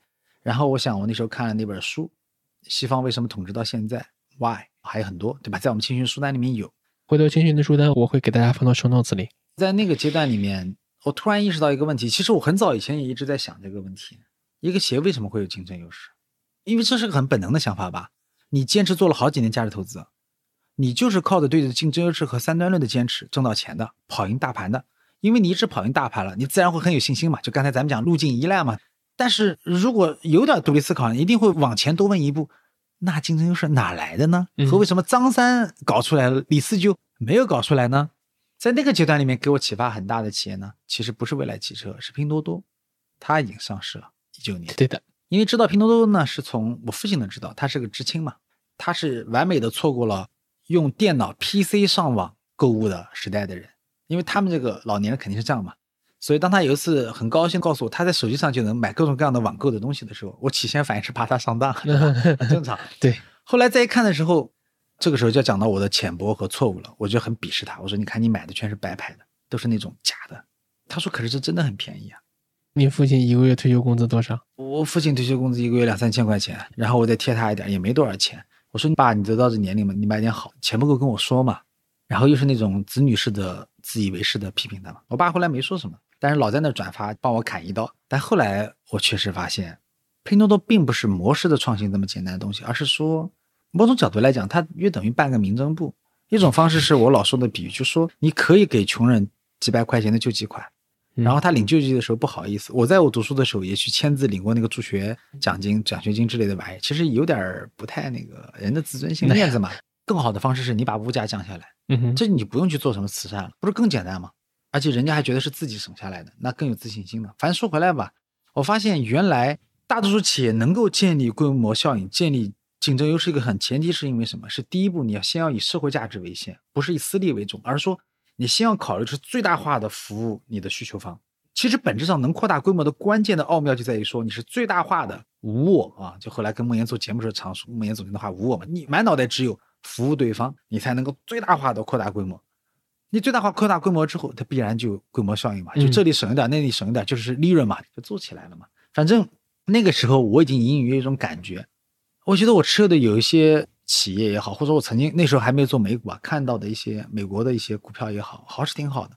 后来我发现他们的客户和员工并不开心，因为那种方式就跟吸血没什么区别，就是提价嘛，不停的加价格，把包装越来越缩小，总之就是各种搞法嘛。那个时候，我想我在疫情之前特别朦胧的冲击我内心的就是，好像是那些社会价值为先的企业，才最后真正获得了巨大的竞争优势，而且是那种摧枯拉朽级别的。就是巴菲特老比大概意思就是说，你要找的竟然是乔丹，其实乔丹一眼就能看出来牛逼，你需要拿两个人比较半天才知道，那肯定不牛逼，就这意思。你要找的是那种无比明显的差异，就像大家都知道的，学霸是不用上辅导班的。咱们说回来啊，反正带着社会价值如何为先的念头进入了二零二零年，然后是疫情阶段关在家里的反思。那时候你已经可以买美股了？没有。收益互换在中国是二零一八年才真正开始的，嗯，然后二零一九年仅有几家头部的券商跟证监会申请了资格，但是他们那时候还没有建立对应的业务条线和人员，就是说市场上大多数的公募和私募都没有开展的，所以其实大家都是二零二零年才开始的，第一批人就是二零二零年。所以你刚才说那些你都买不了，那时候那时候买不了呀，我们是二零二零年的四月底五月初才开始买的，因为我们是疫情之后来开通的收益互换。开通收益互换的原因非常简单，是因为在那个里面那一系列的书，我也说不好，也许是人年纪大了些，有些思考，我就问了我自己有好多问题嘛。举个例子来讲，就是什么，我为什么老要买挑剩下来的企业？我为什么老要买最后勉强没有死的企业？我为什么不能往前移动一点，去买那种具有社会价值为先、正在创造明天的竞争优势的企业？当然，我也清楚。有很多企业是看上去创造竞争优势，其实乱烧钱。所以关键是要区别那些个正儿八经能够创造的。也许我还是会失手，但似乎我把我选择的战略的位置往前移动一点，能够获得的机会或者增量或者优势可能会更大一些。你开始质疑价值投资了，开始慢慢想走出来了。其实那个阶段想的不是质疑，是说能不能兼顾，就是我往前移动一点。二零二零年，即使我们买了美股之后，我们 A 股的仓位并没有减，也没有扔啊，那些东西都还在啊。只是我说能不能往前走一点。所以当时开通美股收益互换可以买美股那一刻，并没有把它当成这是一个历史性的时刻，没想那么多，就是想买。不是想到了是历史性时刻的。事后因为你对此你自己做了个比喻嘛，就是去太平洋里游泳，因为以前你是在 A 股这个食堂里面。对，但是最关键的不是这个思维方式，我是。从当时的世界的产业的分工和范式的变化的角度来讲，那时候我已经意识到了，是我们这里在负责最后的干活那很多在前面的企业，大部分是在美股上，尤其是中国的，为了保护股民嘛，这确实是为了保护股民，它是以持续盈利好多年才好上市的。那那种企业，像当时的拼多多一直在亏着，你肯定只能去美股上。我真的是一个正常那个想多赚钱的心态，我就明白，如果不能够突破规则的束缚，只是听天由命的等着别人给我一堆名单。在里面跳，我觉得不错的，这并不是真正的理性。真正的理性是用你的策略，尽可能多的全部去找，穷举法找遍天涯海角的每一个地方找到最适合的，那才是真正的理性。但是你找马上就发现，当时我想要的那几个正在打造明天的竞争优势的东西，包括特斯拉什么，那很明显是在美国，那边，不在我们这边。那就换环境喽。嗯，不叫换环境，开拓环境。那你说我把税务换资格开开来，那我就可以买了嘛？但当时实际上现在看起来是卡洛塔·佩雷斯所言的，是借助金融泡沫技术革命才走入人类社会的，是因为是二零二零年五月份正式开始的美联储大放水，才把所有的东西全部都给推上去的。但是那轮泡沫退潮之后，毕竟还是那么多企业，比如说特斯拉就是真的成功了，从马上就要死，真的变成超级企业了，世界首富了，马斯克。我提一个问题啊，二零二零年五六月份，你看到了美联储的那种话术，比如说无限量的、无条件供应，那时候有意识到这个话的分量。当时根本就没看到。也就是说，二零二零年我们更多的是自下而上、偏微观的，看中了那些超级企业。事后看，我还是不要脸的数据，命中率还是很惊人的高。嗯，何家统计过，那年可能美股涨幅前五台、前十的，我们大概命中了一大半。这还是一个很惊人的命中率，我不否认。像今天我就必须坦诚告诉大家，但是我挣到的钱的幅度里面，大部分是来自于放水，只能说我压中了种子。但后来那棵树长那么高，那是水泡的。也就是那个时候，你对 Q E 四的力量还没有概念，没有概念。对对，放水的力量是没有概念的。坦率的讲，我早有概念，我早就去买房子、炒房子了，对吧？正因为那么多年来对这个水是没有概念的，大家也知道，我们价值投资的人坚持不懈的会考虑的就是买股票不买房子。但事实证明，在过去那么多年里面，正确做法是买房子，不是买股票，对吧？对，就是我们前面提到那个比价效应。无论是从波动率啊，还是收益率啊，还是你敢砸钱的幅度来说，股民在房东面前屁都不是。是的，所以二零二零年接下来就是在狂涨当中度过的。说说心情，每天都想卖，因为大家也知道，首先我们是在 A 股长大的人，没见过那个涨法。我跟大家讲一下，其实我是个老股民，我经历过什么呢？我经历过九九年的大牛市。哇，这下对很多同志们来讲，可能都还没出生了。九九年的大牛市，二零零五年股改大牛市，咱经历过，每轮都经历过，我还是没有见过美股的涨法。它甚至比零六零七年还要牛逼。其实还是的。OK，因为首先有一点，它那儿没涨停板，你这张一夜睡过来，早上一看，涨幅百分之二十二，你心情是这样的：这你妈在 A 股每天念经似的价值投资啊，告诉自己要坚忍啊，要坚守啊，这个那个，熬得死去活来，挣这点，人家一天二十二。怎么总感觉哪里他妈的有点不太对劲，对吧？嗯，另外一个就是什么呢？就是说很明显，差不多过了七月份之后，到了八月，我印象非常深刻，好多股票就有点算不过来账了。举个例子来讲，未来汽车过一千亿的时候，不是慌，我真的在想，他妈从明年要完到一千亿美元市值，这一共才花了几个月，这是不是有点太太那个啥了，对吧？你甚至还会有这种想法，因为我其实我是今年有这个感觉，就是当一个人他享受到了一个他从来没有见过的。巨大的增长的斜率之后，我们都知道，可能是你用癫狂也好，不管怎么说，你亲自享受过之后，你是很难保持理性的。是我今年享受到过这种时刻。那如果以前我自己去看财报，百分之十五的增速和百分之四十五的增速，我会没有那么多的体感。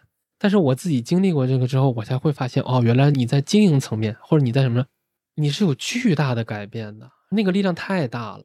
这个增量消失那天晚上，我就写了一段话，我就说，理智层面我知道我自己在享受二阶导增速带来的无比的愉悦，但它是多巴胺式的，这是理智上，情感上我真的想说，这太他妈爽了。然后我也知道它一定会过去，所以我挺好奇你在那样的环境下，就还有理智去想这些，还去算账，就没有给自己编故事，因为毕竟。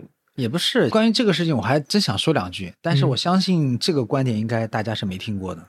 享受过百倍股的人，才有能力稳定的捕捉十倍股；经历过十倍股的人，才能稳定的有能力捕捉翻倍的股票或者翻倍的房子。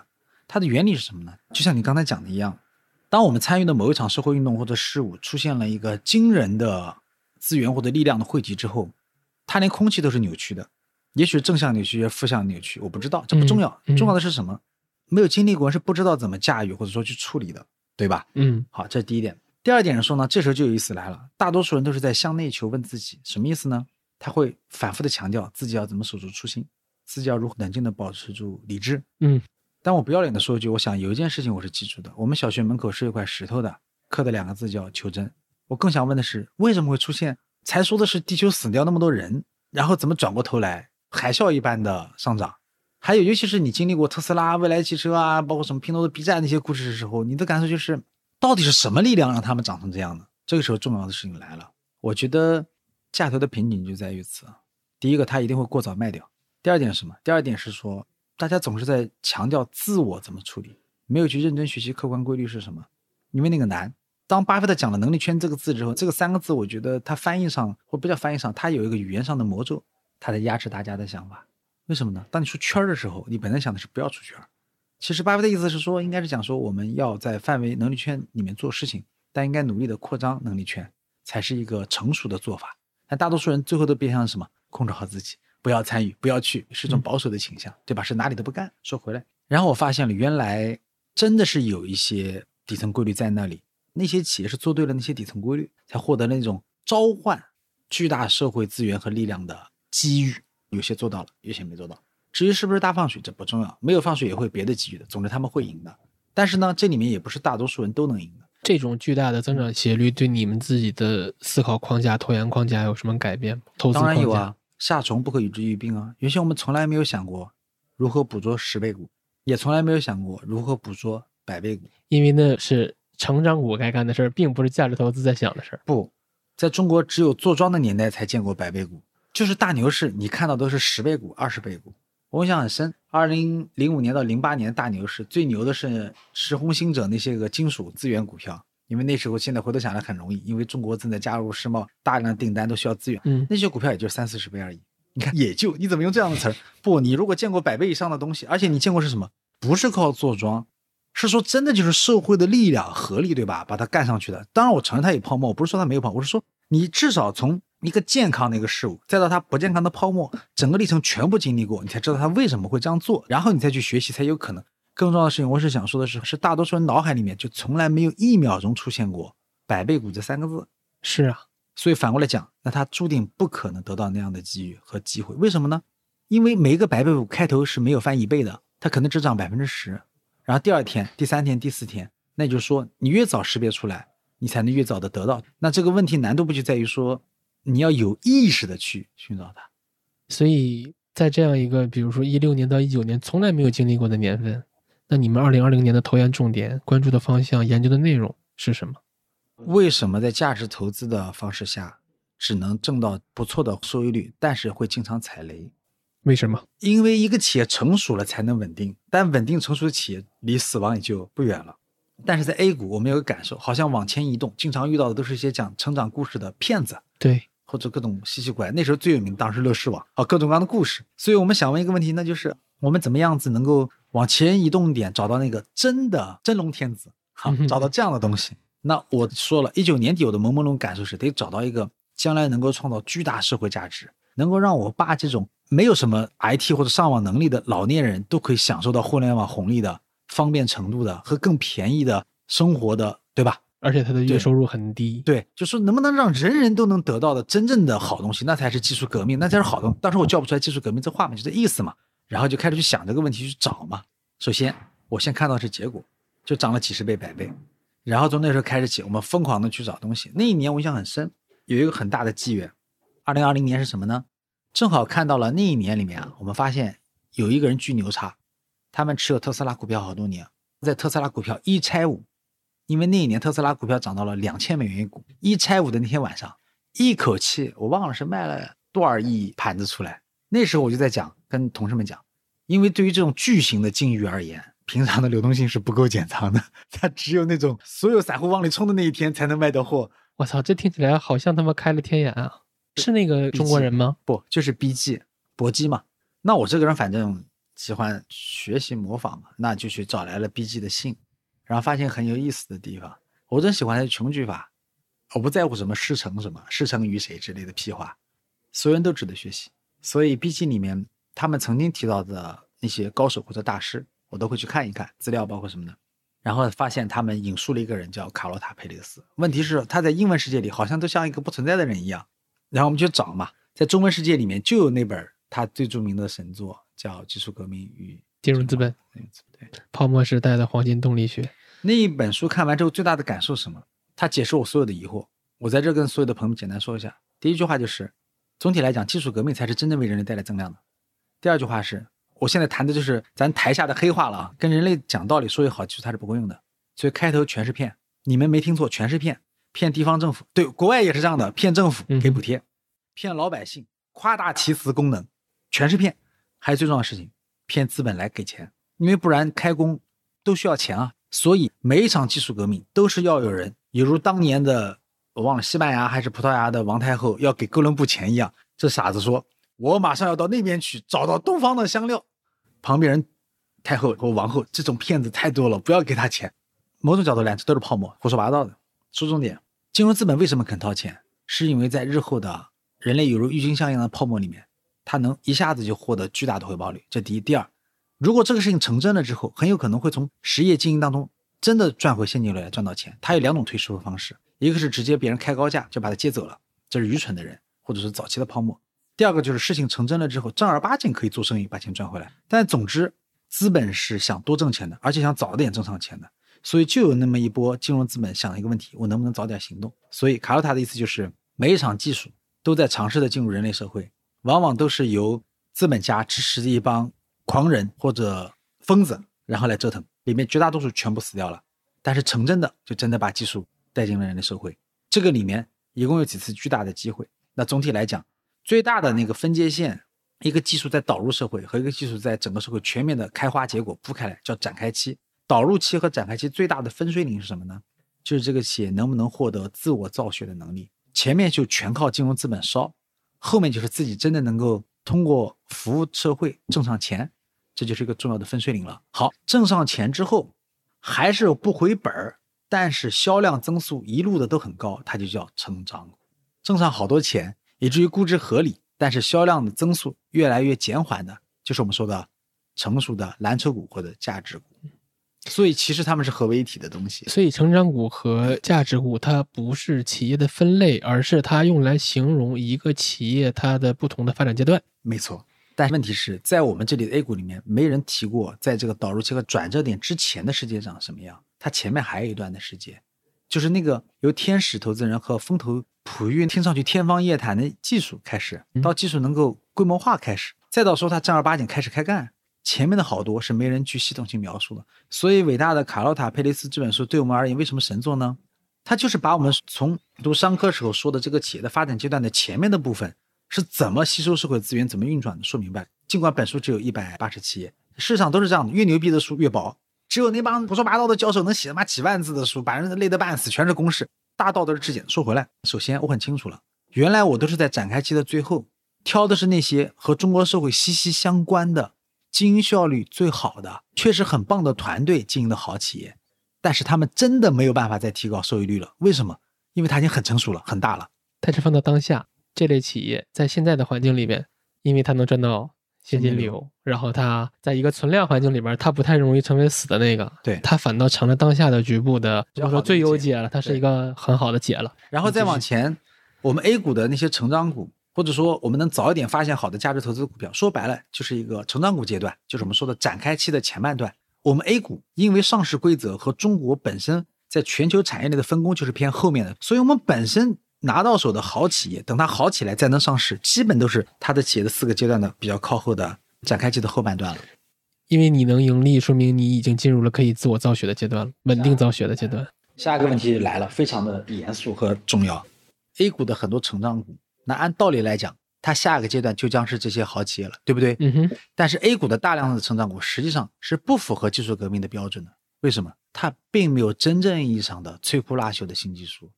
也并没有真正意义上的资源的巨大的集中，它没法形成规模化。也就是说，其实，在 A 股躲雷很容易的。但是我们过往的叙事是我们对成长股的定义就是你快，对你大，你增速高，看上去大，对吧？所以实际上你就说什么呢？相当于我们扩张了我们对世界的理解，扩张我们对底层规律的理解，那下是至关重要的。就是卡洛塔的书，这下之后确实觉得我们脱胎换骨了。这是二零二零年，简单的说法，我们确实到目前为止后来没踩过雷了。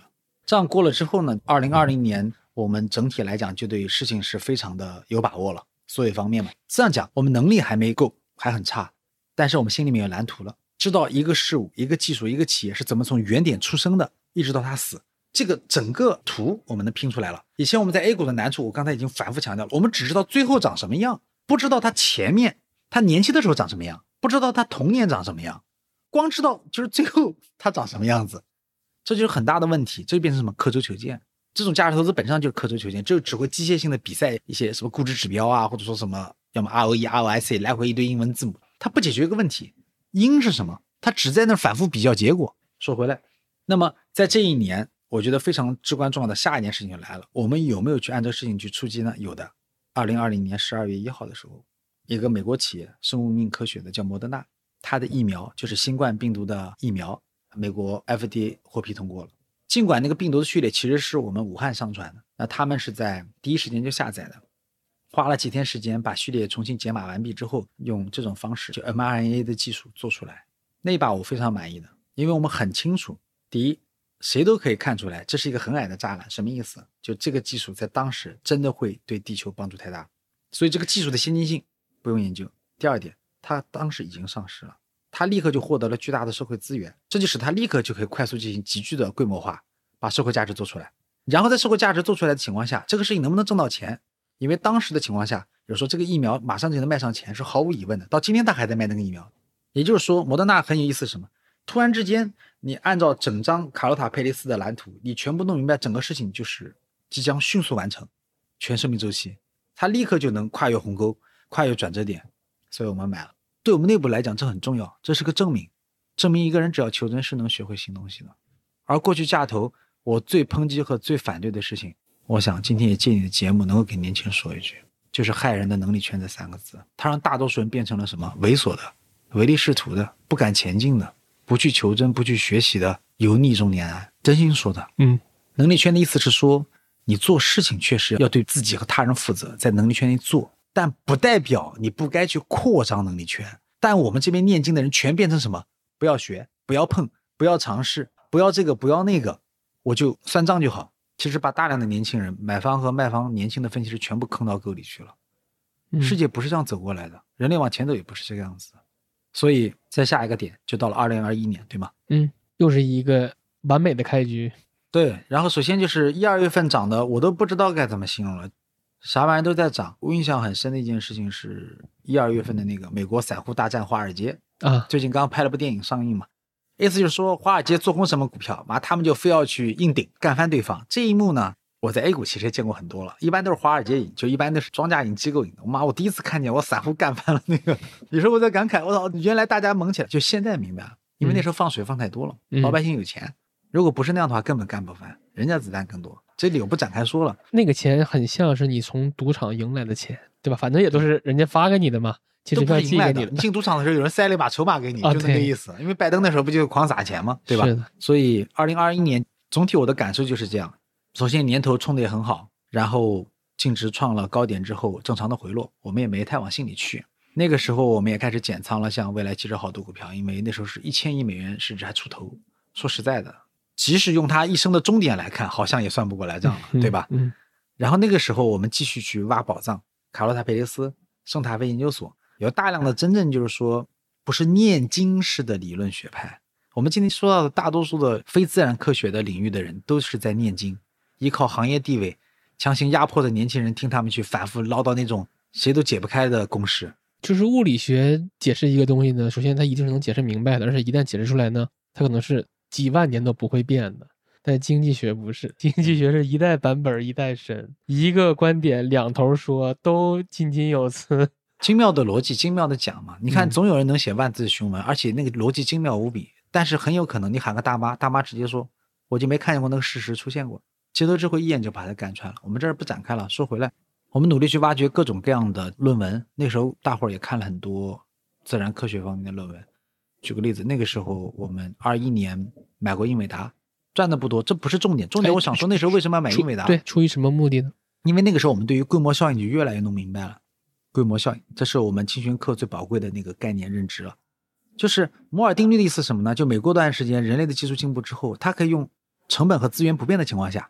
它能够做的事情翻倍了，产出翻倍了。那后来我们就想到很简单的道理，这就是一个公式了。分母是什么？是人类投入的资源，不管是时间、精力、钱啊什么，对吧？上面就是为人类创造的所有的价值。那什么叫做摩尔定律呢？就是在资源不变的情况下，分母不变，让分子变大，这是最好的。第二档好的是什么呢？就是产出不变，但咱每年能够省点钱，省点资源，这叫莱特效应，就是指生产上来讲，成本可以不断的降低。简单点说，一种方式是工业式的思维，就是生产的越多，成本越低，成本越低，省下来的就是咱企业的利润增长嘛。那好，另外一个角度来讲，什么？就是技术越进步的情况下，在成本不变的情况下，我可以生产出来更多，赚更多，这也是利润的来源。摩尔定律的复合年化增速大概是百分之四十嘛，就是两年翻一倍嘛。那莱特定律呢？莱特差不多年化就是十五嘛。后来呢，我们在生态卫研究所的官网上，他们很有意思，他们在研究规模效应的时候，就是指人类这个规模。有规模这本书的，首先就是这本书啊，叫规模。我会给它放到 show notes 里。对，因为我们书单也有嘛，大家可以去看。规模和规模效应一个关键点在于什么？关键点就是说，在这种情况下，那么人类的社会会发生什么的变化？圣塔菲研究所呢，就把一百多年来的人类曾经出现过的重要的工业品，都做过一个统计。随着人类的产量上升，它单位成本下降的速度，然后诡异的事情来了，我发现那个速度年化就是十几个点，马上你能想到一个点了。如果这个企业有定价权，这十几点就归他了。如果这个企业没有十几个点，都是恶性竞争，是卷怎么办？就是争相降价。那争相降价本质上是什么？就是把这个增长的价值转让给了社会，企业没挣到钱。那对于摩尔定律来讲，什么呢？就另外一种情况，就是它成本没下降，人类产量越来越增长。所以这样的话，我们就会发现，就用这样一个公式。资源的公式，人均资源的公式，你就可以发现分子和分母基于规模和规模效应产生了两种让企业价值增长的方式。第一种，企业能够服务更多的需求之后，成本下降了，省下来钱是利润增速。第二种，企业凭借着技术的进步造出来的东西，为大家能够带来的使用价值、附加值更大的情况下，也可以带来利润的增长。它往往表现为价格的上升。往往你没发现，突然之间我们找到了价值投资的源泉。价值投资最不能解决的问题就是为什么净利润能增长？大家只是表面上看见，那他会说那经营的还好喽，别人还买东西喽，别人为什么买？现在我们知道了，对精英而言为什么买？因为我的东西一样的价格情况下，我要带给你更多。穷人为什么买？因为在东西品质不变的情况下，你将买到的下一件要比现在更便宜。就这两个原因，大家买了东西了。所以在这样一个方式下，我们就意识到了，首先卡洛塔佩雷斯教会了我们，原来一项技术和一个企业是怎么样创造出来，走进人类社会，直到它的死亡的。第二点。在这个过程当中，能够获得巨大的规模的原因，就这两个方向：要么把分子做好，要么把分母做好。而它终将被兑现为利润、现金流、各种各样的价值增速的一种抽象化的形式。但它底层就是这个。当你知道了这些之后，你再找到一个金融市场，它具有三段论的情况，三段论的效应就是价值终将跟价格两者同步在一起，那思路就很清楚了。我重来一遍：找到真的技术，这些技术。跨越鸿沟开始爆炸起飞的时候，获得能量的时候，获得规模的时候，你弄明白它是走分子的路线，走产出的路线，还是走节约的路线、分母的路线。然后你首先将遇上一轮金融泡沫，只是你不知道哪一年遇到，遇到了都是按百倍计算。如果没遇到，没问题。这些里面大批量的企业，百分之九十九点七五都会死掉，最后呢，百分之零点二五将活下来。比如苹果这样，这个这个时候不是瞎掰的，我们后面也会提到。对，活下来的企业度过转折点之后。将进入正正常常做生意的企业了这个阶段了。然后你要记得，它的发展方式是表面上看结果是财务报表，不是核心动力就是这个。第一，规模有没有继续扩大？第二个，规模扩大的时候还有没有规模效应？有没有更多分子或者更少的分母？如果这些都持续的情况下，那么明年就跟今年有关系，明年还能扩大经营规模，利润继续增长，这就是成长股的概念。什么时候成长股减速变成正常的股票？规模效应见顶，这一刻开始起。你们可以想象一下那种复利的感觉变成了单利，什么意思呢？它还是可以扩大工厂的规模，但它无论再怎么扩大，单位成本再也不下降了。这个时候，它的产品的竞争力就开始干什么了？变弱了。但是由于往往到这个程度的时候，它已经是行业的霸主了，它已经是行业的统治型的企业了，别人是没有能力再追它了。它害怕的东西只有一个：远方新的革命者，就是用一个更新的技术来干死它的人，比如说马斯克，对吧？比如说人造钻石。对，就像这样奇怪的崛起者，那么大家就清楚整个逻辑链了。那这里面有很多种投资机会。刚有技术的时候，玩这个游戏的时候是 VC 风投的机会，然后有上市的机会，就是 PE 和 Pre-IPO 的机会。然后上市之后，如果遇上人类大放水、金融资本泛滥的时候，就必然会有什么助推技术革命的大泡沫机会，就像二零二零年一样。这些如果机会你都没赶上，不要紧的，真的不要紧。为什么？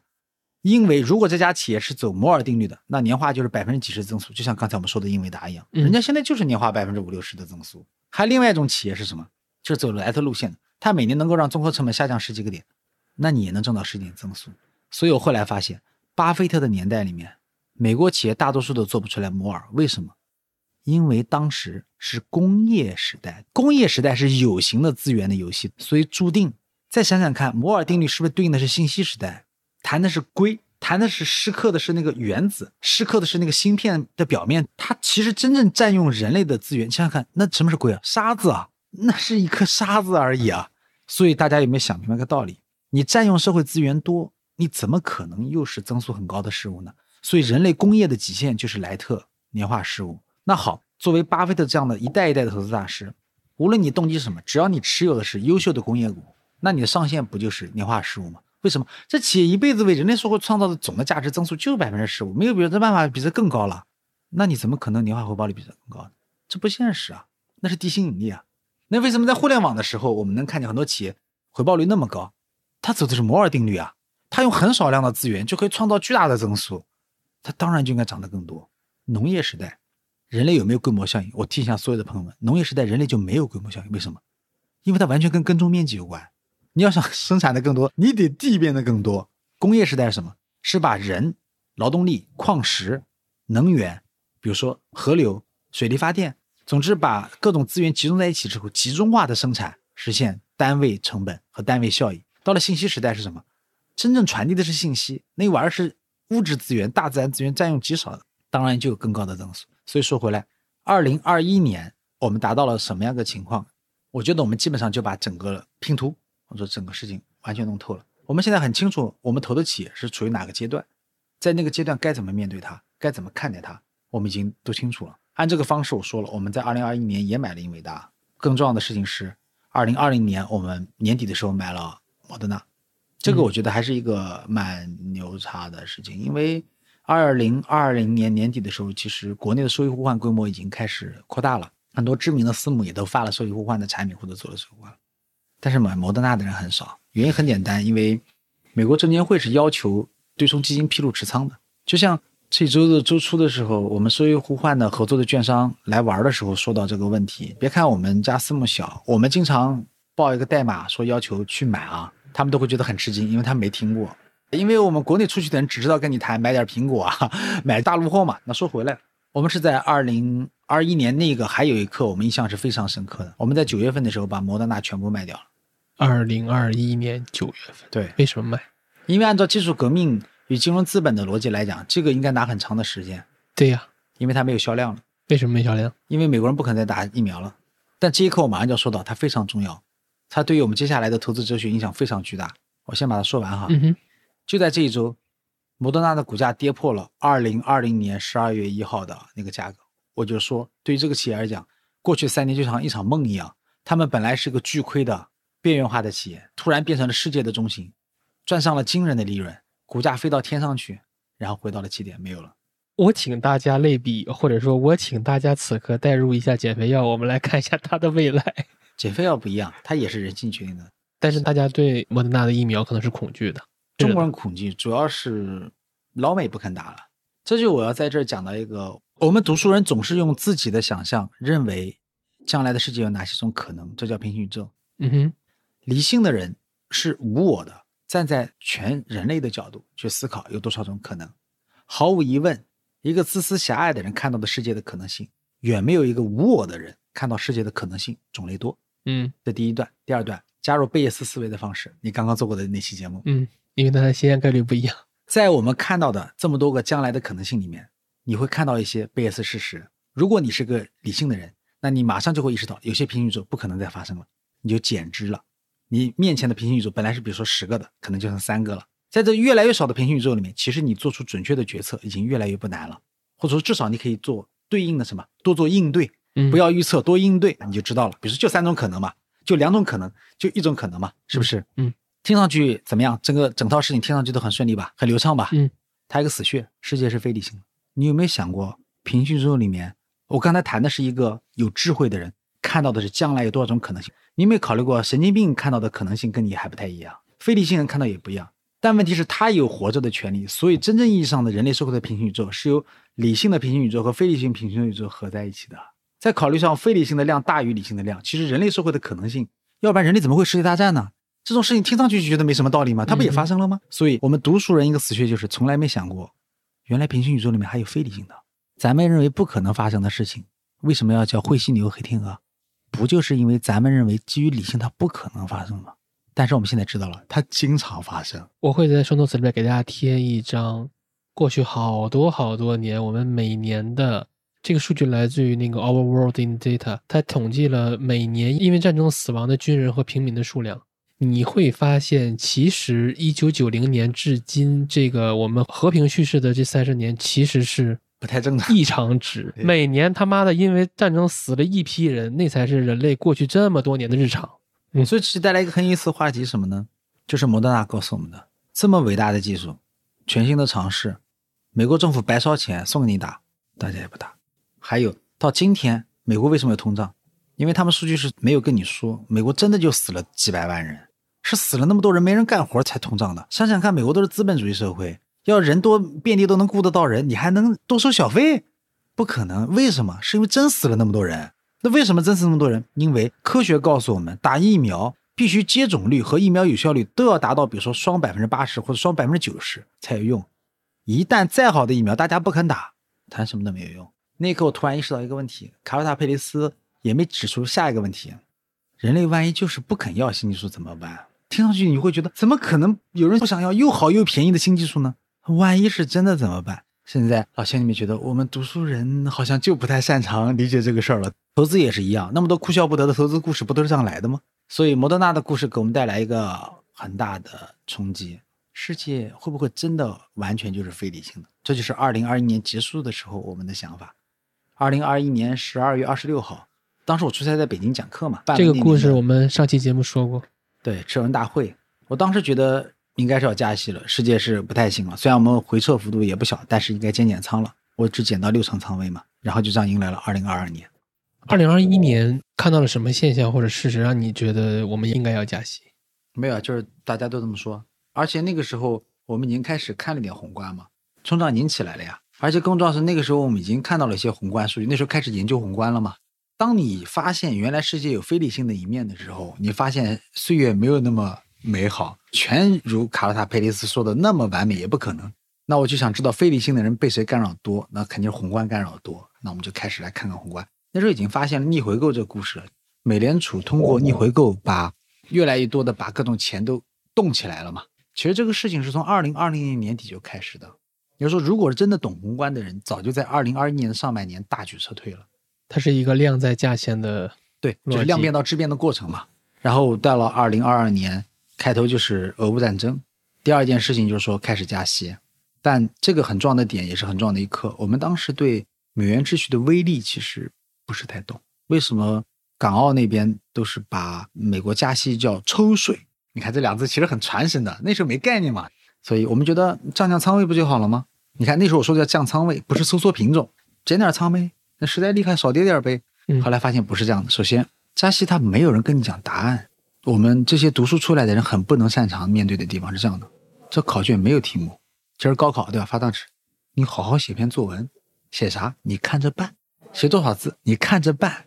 我几点钟交卷？你看着办。嗯我翻一下啊，他每次开会都语言不详的跟你讲，我们需要加，有时候加少点，有时候加多点儿有时候这样说，有时候那样说，你也搞不清他后面加到哪儿和打算怎么加，是加快点、加慢点还是怎么？没有什么东西是明确的。这一点是我们应试教育的人最不擅长的局面了，就是它没有一个计划性，这就使得我们在中间就有产生过几次错误，比如说错误的把仓位加了一些回来，比如说买了一些其实是很容易被宏观形势严重伤害到基本面的企业，就都有可能产生了。这是一个情况。第二个情况是什么？是到了二零二二年的下半年，尤其是年底，完全学会的东西了。就是加息这个事情，就是今天我们大家全都能感受到的。我是在二零二二年年底感受，就是他没说加，但不代表他马上就降息。但只要利率在一个高利率的环境下，大家都是危险的。因为它并不是玄学啊。首先，你啥都不干，咱们中国人，你像今天你跟人说一个理财产品卖五六个点，早就排队了。你要对欧洲人呢，欧洲人次贷危机以后经济就没有增长过就，没见过百分之三以上的东西。对，不要说那么高价格，不要五六四就很满意了。所以我说，其实那个是很厉害的。另外一个角度讲，因为欧美其实不怎么生产，主要是消费，消费本质上就是要靠这种持续的花钱的。如果大家不敢花钱了，那其实消费一旦下去，那些企业的基本面一样会下去。说原先有种说法是什么？印象很深。二零二二年上半年说到加息的时候，包括华尔街还是我们这儿的，就是说投行说的话都是说加息会导致估值压力。大家没提的是基本面真的受影响。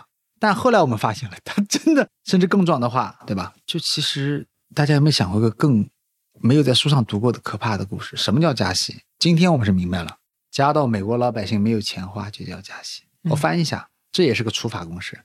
当因为人均资源的变化导致于资源少、人又多、需求又旺盛的时候，是不是就物价上涨了？嗯，我们中国人真的太善良了。我们集体主义社会主义国家想的是什么？那如果这样怎么办？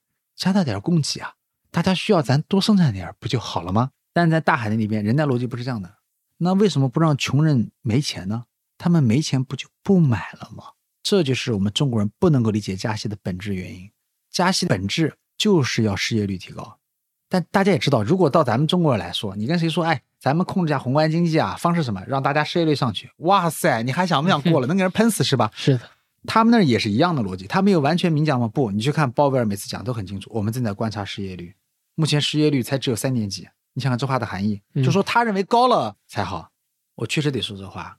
去美股，每一年我们都在学到新东西，就是感觉，因为它真的就是两种社会，它思维模式根本就是两样的。在他们那里说，它就要达到目标。后来我们发现，加息真的会影响企业基本面，于是我们在美股的选股标准也开始收窄了，就是加息也不会影响我销售，不影响我需求的企业。才配研究。下一个点就是刚才咱们节一开头就说的，还有一个就是你的现金流收益率票面，你是有现金流，是不怕加息，但人家卖你啊，人家卖你的股票啊，或者人家不买行不行？为啥？因为你收益率太低了嘛，所以就变成基本面的要求是什么？不管怎么加息，你的客户都来买你东西。宏观方面对你的要求是什么？你的票面收益率别输给美联储。最后流动性方面是什么？就是市场上大家还愿意买你的股票，啊，对你这个公司啊各个方面是喜欢的，不是。排斥的这三条都具备，你就能熬过美联储。三条不具备，对不起，都是个死字。于是，二零二二年全年我们就在学习这件事情，花了一年时间，慢慢的把宏观给看上来，学习建立对应的跟踪方法来看。在这里，我必须跟朋友们分享一下，这里面起最大作用的东西就是贝叶斯思维方式。因为美国社会绝大多数数据都是次月就公布的，但关键数据一般之后两个月公布。什么叫关键数据？比如说。到底谁在买美债、卖美债？他绝对不告诉，两个月后你才知道真相。比如说一些先行指标，美国的什么货运指数啊，还有说一些关键的先行指标，它全是滞后两个月的。最后我们发现搞笑的事情，不重要的指标都是马上就公布给你，就是我们每天最喜欢报道的什么非农就业啦，又什么这个零售数据啦，这些都不重要，因为他在上个月早就先行指标能够看明白了，关键的全都滞后两个月。也就是说，你只要不是掌握数据的人，你就没有这优势。在国外，所有的数据优势、信息优势都要花钱买。下一句话更可怕，他会追溯调整，这招就厉害的离谱了。你按照这个记了，是不是？你得出个印象，这个月数据差，对不对？过两个月他公布数据的时候，他跟你说，我顺手把前面那个月数据改了，因为我们现在搞清楚了。你注意这个问题，那个数据可能给市场一种感觉，应该是 up 或者 down 的，回头他再把数据改回来。所以说，如果你要是不手动逐月记的话，你就发现不了他改了。对。我根据最新数据往前看，那些数据都是调整过的。对，那也就是说大家就懂了。所以这个是很可怕的，这是追溯数据，对吧？那从这个角度讲，还有第三件事情更可怕的，就是我们在西方世界里面太擅长表达之后呢，我在这里不带价值观的冲突，我仅仅是冷酷的讲一个跟赚钱有关的事情，说给朋友们听一听。他很多时候跟你谈的是预期，我们的计划。你知不知道贝叶斯事实的思维方式去看最后结果是什么？如果你沉浸在他说的那一套里面，而不是最后交出来的结果是什么，你会发现美国的公司太擅长跟你讲故事了，各种增长，各种好，各种没问题，就这意思。各位朋友们注意，如果你只收集贝叶斯事实，美国经济的宏观是可以搞明白的。如果你看他们的讲话纪要、发言稿，我可以讲，你永远觉得世界好复杂，因为不断的有新的噪音和信号放出来。那就像鲍威尔今天早上会怎么说？他会这么说：他说，如果出现什么什么情况之后，我们可能会加息。嗯。但是有个问题，我们很有可能你阅读到的某一个媒体标题是这么起的：鲍梅尔偏鸽派，今天讲话偏鹰派，然后你就掉沟里去了。二次加工的在三次加工、四次加工、五次加工，最后你都不知道是啥了。总之，二零二二年我们其实给加息受的影响还是蛮大的，回撤也不小嘛。这实事求是的讲，但全部就是为了学习这个内容嘛。二零二二年你有什么关键性的调整吗？仓位上的，或者说是是啊品种上的？二零二二年最重要的调整就是说，我们知道要尊重宏观了。原先就是说你太懂价投，你就会太看重穿基本面、越周期，穿越周期。如果你太清楚一个企业怎么过来的整个历程之后，你会太看重企业的发展阶段了。但是大家有没有注意到的问题？价值投资强调是这事物本身就强，是个种子的思维方式。那生命周期阶段的方式是指一种时间的概念，但宏观宏观是一种环境环境的风暴，问题是它随机易变。正常的思路当然是不在乎它。就像这次美联储的加息的风暴，在过去两年，其实也让美国很多的老法师也着了道，摔了大跟头。为什么？因为这轮加息的幅度的力度和速度是史上没见过的，所以说明什么？说明宏观呢，你可以不重视它，你甚至可以不借它的东风，蹭它的羊毛，没问题。但是如果宏观刮的这种致命的风暴的时候，你还是要知道尊重一下环境的。如果环境真的变的时候，是需要做一定的调整。那有人会说了，那照讲法，咱不就不变成那个美林电风扇了吗？根据宏观不停的改仓位、改大类配置吗？不是的，朋友们，我是这么理解的啊，你一定有你的长期的投资的目标和规划。当宏观环境当前扭曲度过大的时候，你知道要把计划改得更曲折一点而已，就这个意思。但我没有让你去改你的目标，不是让你说每天的就是为了追逐那个短期结果，最后嘛今天股票，明天债券，后天全卖了改什么，天天跑来跑去的，不是这个意思。是说你要有本身的战略规划嘛，然后对应的做阶段性调整就好嘛。那好，我们说回来，本身我们偏金融上，就是这种价值投资，后来是偏社会和商业上理解这个，比如说技术革命啊，还是企业发展阶段，然后对这个宏观对社会的理解，疫情肯定是加深了大家对人性的理解，加息风暴加深了我们对宏观的理解。这样的话，总体来讲，到了二零二二年年底的时候，我们的仓位结构就会好很多了。似乎从二零二零年开始，你的叙事里边就没有再提到 A 股了。不是这个原因。举个例子，我们二零二零年持有的 A 股到今天还都持有，这很能说明问题了。只是它比较稳定，是吗？它是组合的基础和基石，但是是它不是能够创造价值量最大的东西。它是成长股还是赚现金流的那类的企业？那我们肯定挑的是艰巨的企业，但是我还是强调这个问题：当下社会的环境、存量环境决定了，以及中国经济的本身的社会全球分工决定了。我们能找到很多的 A 股企业，它本质上讲是复利债券，但复利速度没有那么快，因为它已经偏后半段，不太偏前半段。但是我们在 A 股竟然也持有一个偏科技导向的一种创新性的企业，也有一家，这个不冲突的。就是说我更想换个说法，在我眼里现在不分 A 股美股，我是用我今天的标准到处去找，找到了我就把它选进组合，我不管它是什么股。如果找来的说句难听的什么比利时的股票，我也会考虑的。在我眼里，我不存在的那个非要说 A 还是嗯美股，是是非要是左还是右，不存在这个想法。二零二三就很简单了，最终我们已经确定美联储是铁了心的刮这个宏观风暴的情况下，那全球就真的没有增量了，就那么简单。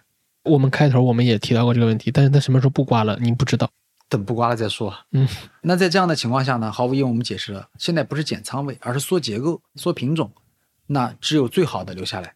但是本身我们又知道，它符合我们的投资哲学。我们一直在追求的本来就是那些超级一类，因为你回头也会发上来那个资料的，本来就只有百分之零点二五的企业活下来了，百世界上百分之九十九点七五的上市公司全挂了。我们还是给大家解释一下这个数据来源，这听起来太像湖州了。我看到这个数据，我他妈真的吓到了。而且我之前其实我一直在心里面犯嘀咕，就是民营企业三年破产率百分之九十五，我老觉得是不是很夸张？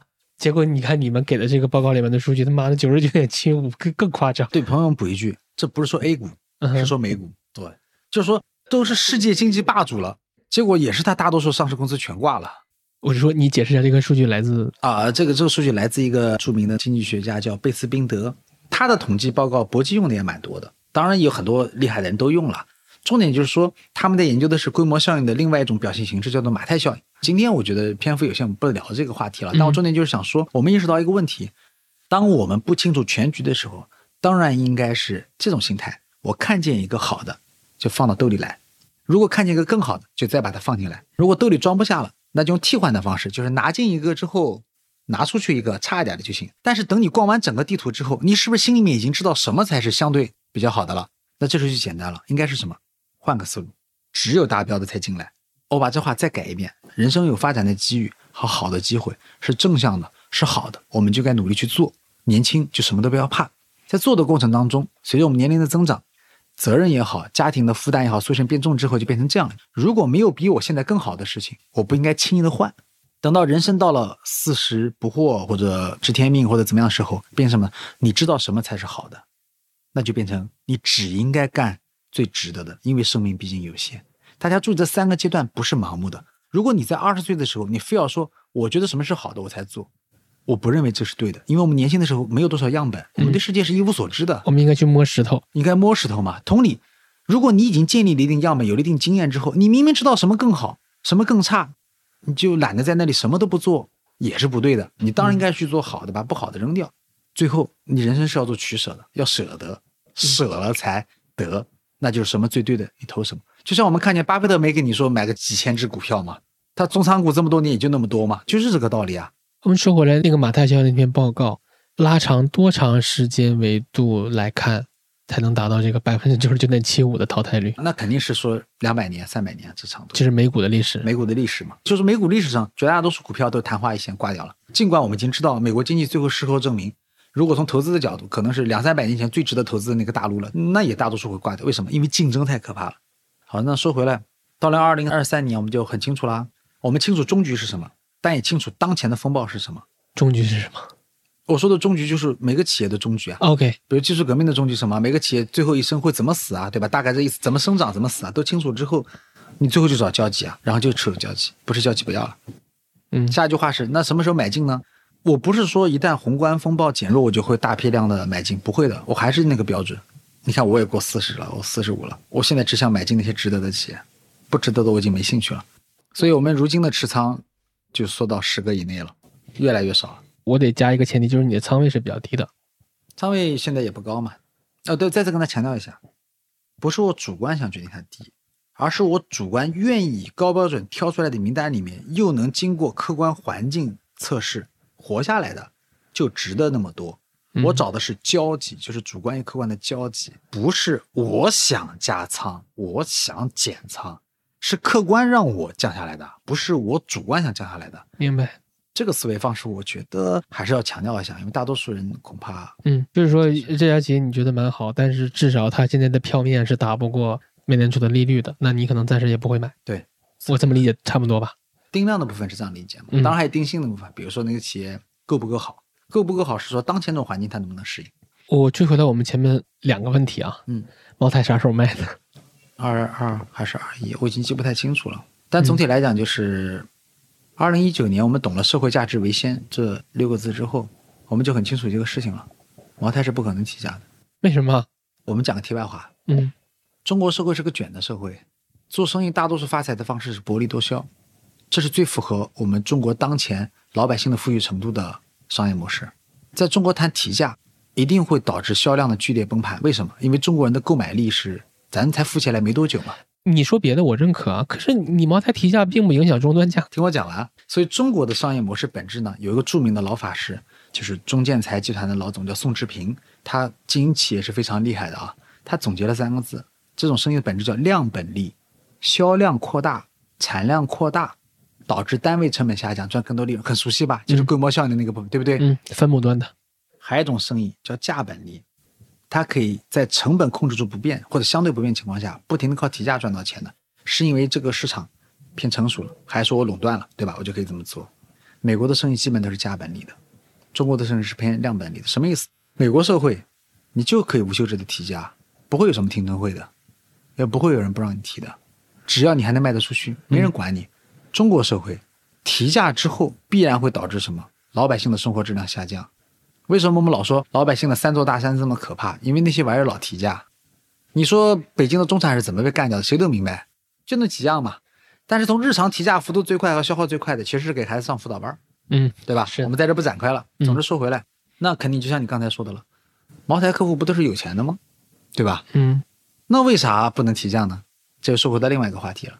中国是集体主义社会国家，这不是我们这几十年形成的。五千年来都是一个不患多寡、患不均的社会。中国是个地大物薄，就是没资源的意思。五千年来，我们总是被规模效应所困。一旦人口多了，地就不够，地不够了，或者出现天灾人祸的时候，就有流民，然后就是战争，农民战争起，死了那么多人，然后重新再开始种地。所以中国人怕了，中国人是渴望稳定，对吧？嗯渴望不要打仗，不要这个压倒一切。所以在这种情况下，中国很容易接受集体主义的思维方式，这是我们社会的底层。集体主义社会方式就是你可以比我多一些，但不能我没有，全是这个出来的。那我要讲下一句话了。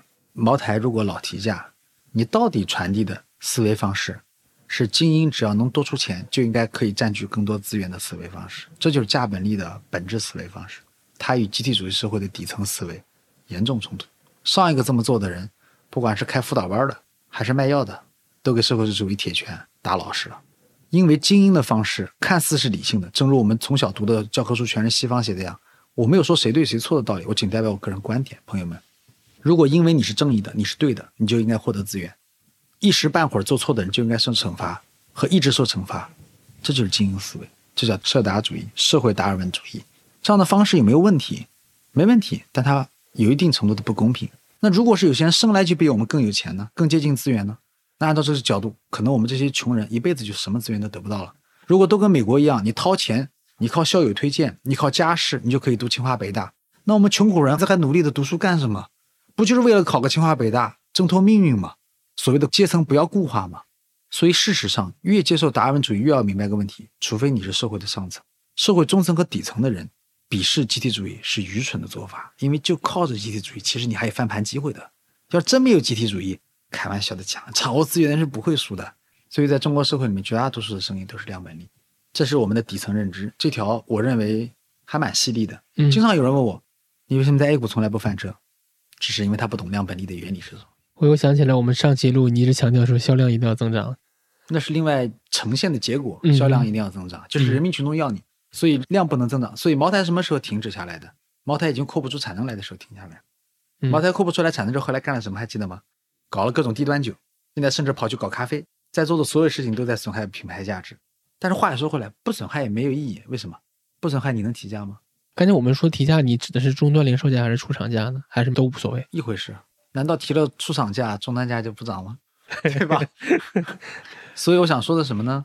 这些道理不是靠念书念来的，是真的尊重中国老百姓才会明白的。好嗯，我想问第二个问题，其实也是我们刚才没有答案的一个问题。你之前说我们现在长期复合年化百分之十五，它的来源你现在是能算得明白的。也不是算得明白，嗯就我大概说个想法。第一个，首先这个组合应该求稳，我们应该有很多现金流很强的，是社会支柱型的好企业，他们大概能够贡献个可能十到十五之间，比十五更高几乎不可能。第一句话，第二句话，但是肯定有一些在我买进之后没多久它衰败了，而我卖迟了，于是我们组合回报率又下降了。再然后，我们应该还是能够在那么多个技术革命的棋手里面，有幸找到一两个的。问题是技术革命是夹杂着大放水这种事情来的，它不是每天都有的。第一个你要等，第二个是什么呢？来了之后你还得识别到，还别忘了这里面还有很多是什么呢？不是企业的意愿，最后就是阴差阳错失败的革命也有很多，对不对？对，所以最后赚到的命中率在 cover 掉付出的成本和错误的一些东西之后，最后应该会把我们组合收益率再往上拉一截，比如说拉到十五以上。再然后，问题是人类经常会在某个阶段里面遇到存量环境，还有很多的干扰，可能你马力开不足，就像现在这样，马力开不足，最后再降一点回来，最后可能结果也就是十到十五，这已经算很不错了，很理想了。它还是交集，如果客观世界你能找到那么多，你肯定是满仓嘛，只是大多数情况下你根本找不到那么多嘛。就说这是因为你想找的那个东西少，不是因为你不想多买嘛，是吧？就是找不到那么多企业嘛。那你比如说啊，那剩下那些现金仓位干嘛呢？干待着。我觉得像今时今日的人，对于理解那个有钱放在那里什么都不做，大家现在倒有点理解了，也没有什么不好的。那要是那我再问你一个问题，这是你的答案对吗？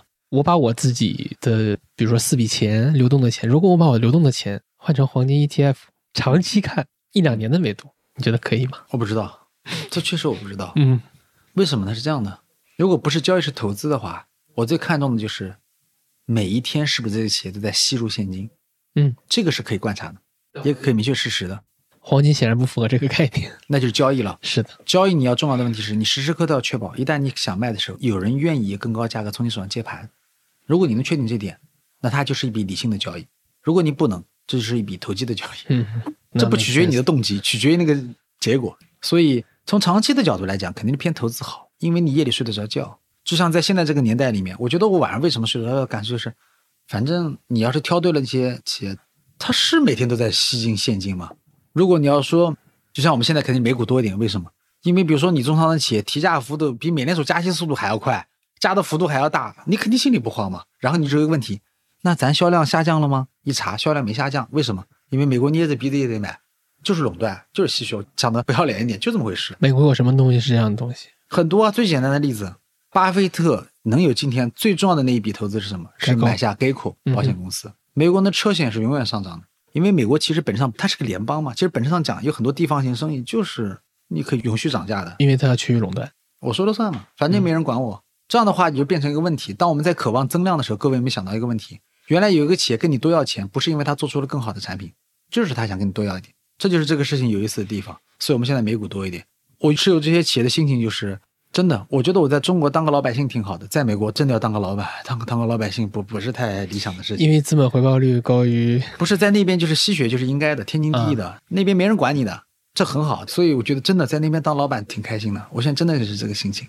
你经常看见提价，然后他们捏着鼻子买单的时候，我承认这点恶趣味。从股东的角度，再爽死了。下一句话大家有没有想过更恶心的恶趣味的话？美联储停止加息，是不是说看见失业率上升？对，你作为老板和股东，你应该高兴才对，对吗？因为那些员工不会再加薪水了。你作为一个打工人，肯定是不愿意听到我这话，对吧，亲爱的朋友？我所以我说了，我在中国肯定这样想。但是，难道你作为股东的时候，你你很希望他们一直加薪水吗？所以裁员是好事是吗？在那边的土壤下，对啊，你看华尔街就很典型，只要你裁员，马上股票就涨。比如 Meta，必须我提醒大家一件事情啊，这个时候我特别喜欢老钱这个节目才愿意说的这个肺腑之言。股票本质上是个资本主义游戏，我们中国 A 股的投资者都是在集体主义社会下长大的，善良的、单纯的孩子，完全不明白什么叫资本主义游戏。我们都是按照似是而非的站在社会主义的土壤下，一种很幻想式的、幼稚式的去猜想什么是资本主义。你们真的不知道什么叫冷酷的资本主义，多看看马克思吧，他就是那样的。虽然你努力的学习了很多奥派，各种各样的派，我告诉你，真实商业世界赚钱都不是这些派说的这些屁话。你去在美国生活一段，就会明白了，谁是永远赚钱的人，就这个意思。嗯资本家真的是永远赚钱，所以本质上讲，你在 A 股确实投资难，还有个根子的原因。因为土壤不一样。我们是社会主义国家，社会主义国家是允许让资本家过不好，但老百姓必须要能够过得下去的国家。但在那边是优先先保证资本家过得好，然后才是大家。这个排序决定了一切。所以有时候我觉得，比如说去年很火，你们说，比如说狗屁的工作，大家觉得哇，这个好嘴替啊、但是那他们根本没骂到根儿上啊！对吧？你骂根儿上，咱们确实去看马克思、看《资本论》，那不是骂根儿啊，那是整个要从根儿上去颠覆啊！我印象很深，今年二零二三年年初的时候，就有朋友问我说中概股怎么样？我说中概股涨不涨我不知道，中概股今年基本面肯定不够差。他们问为什么？我说因为他马上要裁员啊。我说你身为大厂的人，难道你不知道你们大厂是怎么摸鱼的吗？你难道不知道大多数工作，就像马斯克已经在推特证明过了，你裁掉百分之八十的员工，推特运行的比过去更好了。这是我们已经看见推特的故事，马斯克就这么干的。现在推特有什么毛病吗？我看推特运行的很正常。同理，咱们中国大多大厂谁都明白的，其实把你裁掉也不是不能过的。然后中下精神危机了。所以这个故事很搞笑，对吧？我听刚才你说那个长期年化百分之十五的构成，其实里面有一段是时代红利，就是那个流动性巨浪。必须的，没有时代红利，绝对收益率做不到两位数。那我们再倒回去，我们想 Q 一一、Q 一四、二和三其实还 OK 了吧，就一般般了。你会发现，好像首先它并不是能预测出来的，对呀、而且它都是他妈遇到大问题了才 等到的。对，所以那投资很多老法师说的很对，首先是一门生存的艺术，你先活下去，再谈发展。生存不下去，没熬到大放水那一天，你就白熬了。我们的视角拉回到年限，我们看 Q 一一到 Q 一四，它处在那个时代背景是什么？十万美债利率从一九八零年一直往下冲，这是一个四十年周期的级别，它可能四十年意味着差不多是一代人活跃的时间。这个大背景下有 Q 一有 Q 一四，那假设说我们接下来又开启了一个，就是我们开头提到的宏观范式的转移。这我不知道，这第一个我不知道。还有一个事情，我想补充跟你说一下，你也看过卡洛塔那个图的，嗯，人类技术革命每一轮几十年，但不是每年都有的。很多时候要问你正处于哪一轮技术革命的哪个位置。一个人的一生就那么几十年的时间，脑袋开窍，知道睁眼看世界也就那么几十年。你说的很对，所以回报率高是个运气。对于我来讲，我还在想，比如说一九八零年到二零二零年，那可能是很多人的一辈子了。对啊，撞上了就很爽嘛。我说的一辈子，可能是把你的童年跑掉，把你的老年跑掉，那是你具有主观能动性的。你说的没有错。一个现在的美国说法就是，其实你看看四零幺 K 的余额就知道，美国有钱的是六七十岁的人。对，日本也是，所以我好怕，因为如果我现在正在见证一轮宏观范式的转移，然后我他妈才三十多岁，这玩意儿不敢想。我在 VD 上公开问你也是这个问题，这有啥好怕的？你不是生活在中国吗？中国有国家兜底，怕啥？这就是特殊之处了嘛，对不对？其实这边有兜底，那边是没兜底的。进攻你该挑那边，论防守肯定挑这边，对吧？嗯。嗯，其实我昨天我问了昨天那个嘉宾，我说我的人力资本和我的金融资产应该怎么办，怎么配？他说答案很简单，就进体制内。你的人力资本应该去体制内猫着，你的金融资产应该去买那些现金流好的东西。其实是这样讲嘛。如果说你本身预期不高，一辈子只是想正正常常会幸福的过，老实讲，确实近几十年没有什么不好的嘛。不行你就混嘛，也是能混下去的嘛，是可以啊。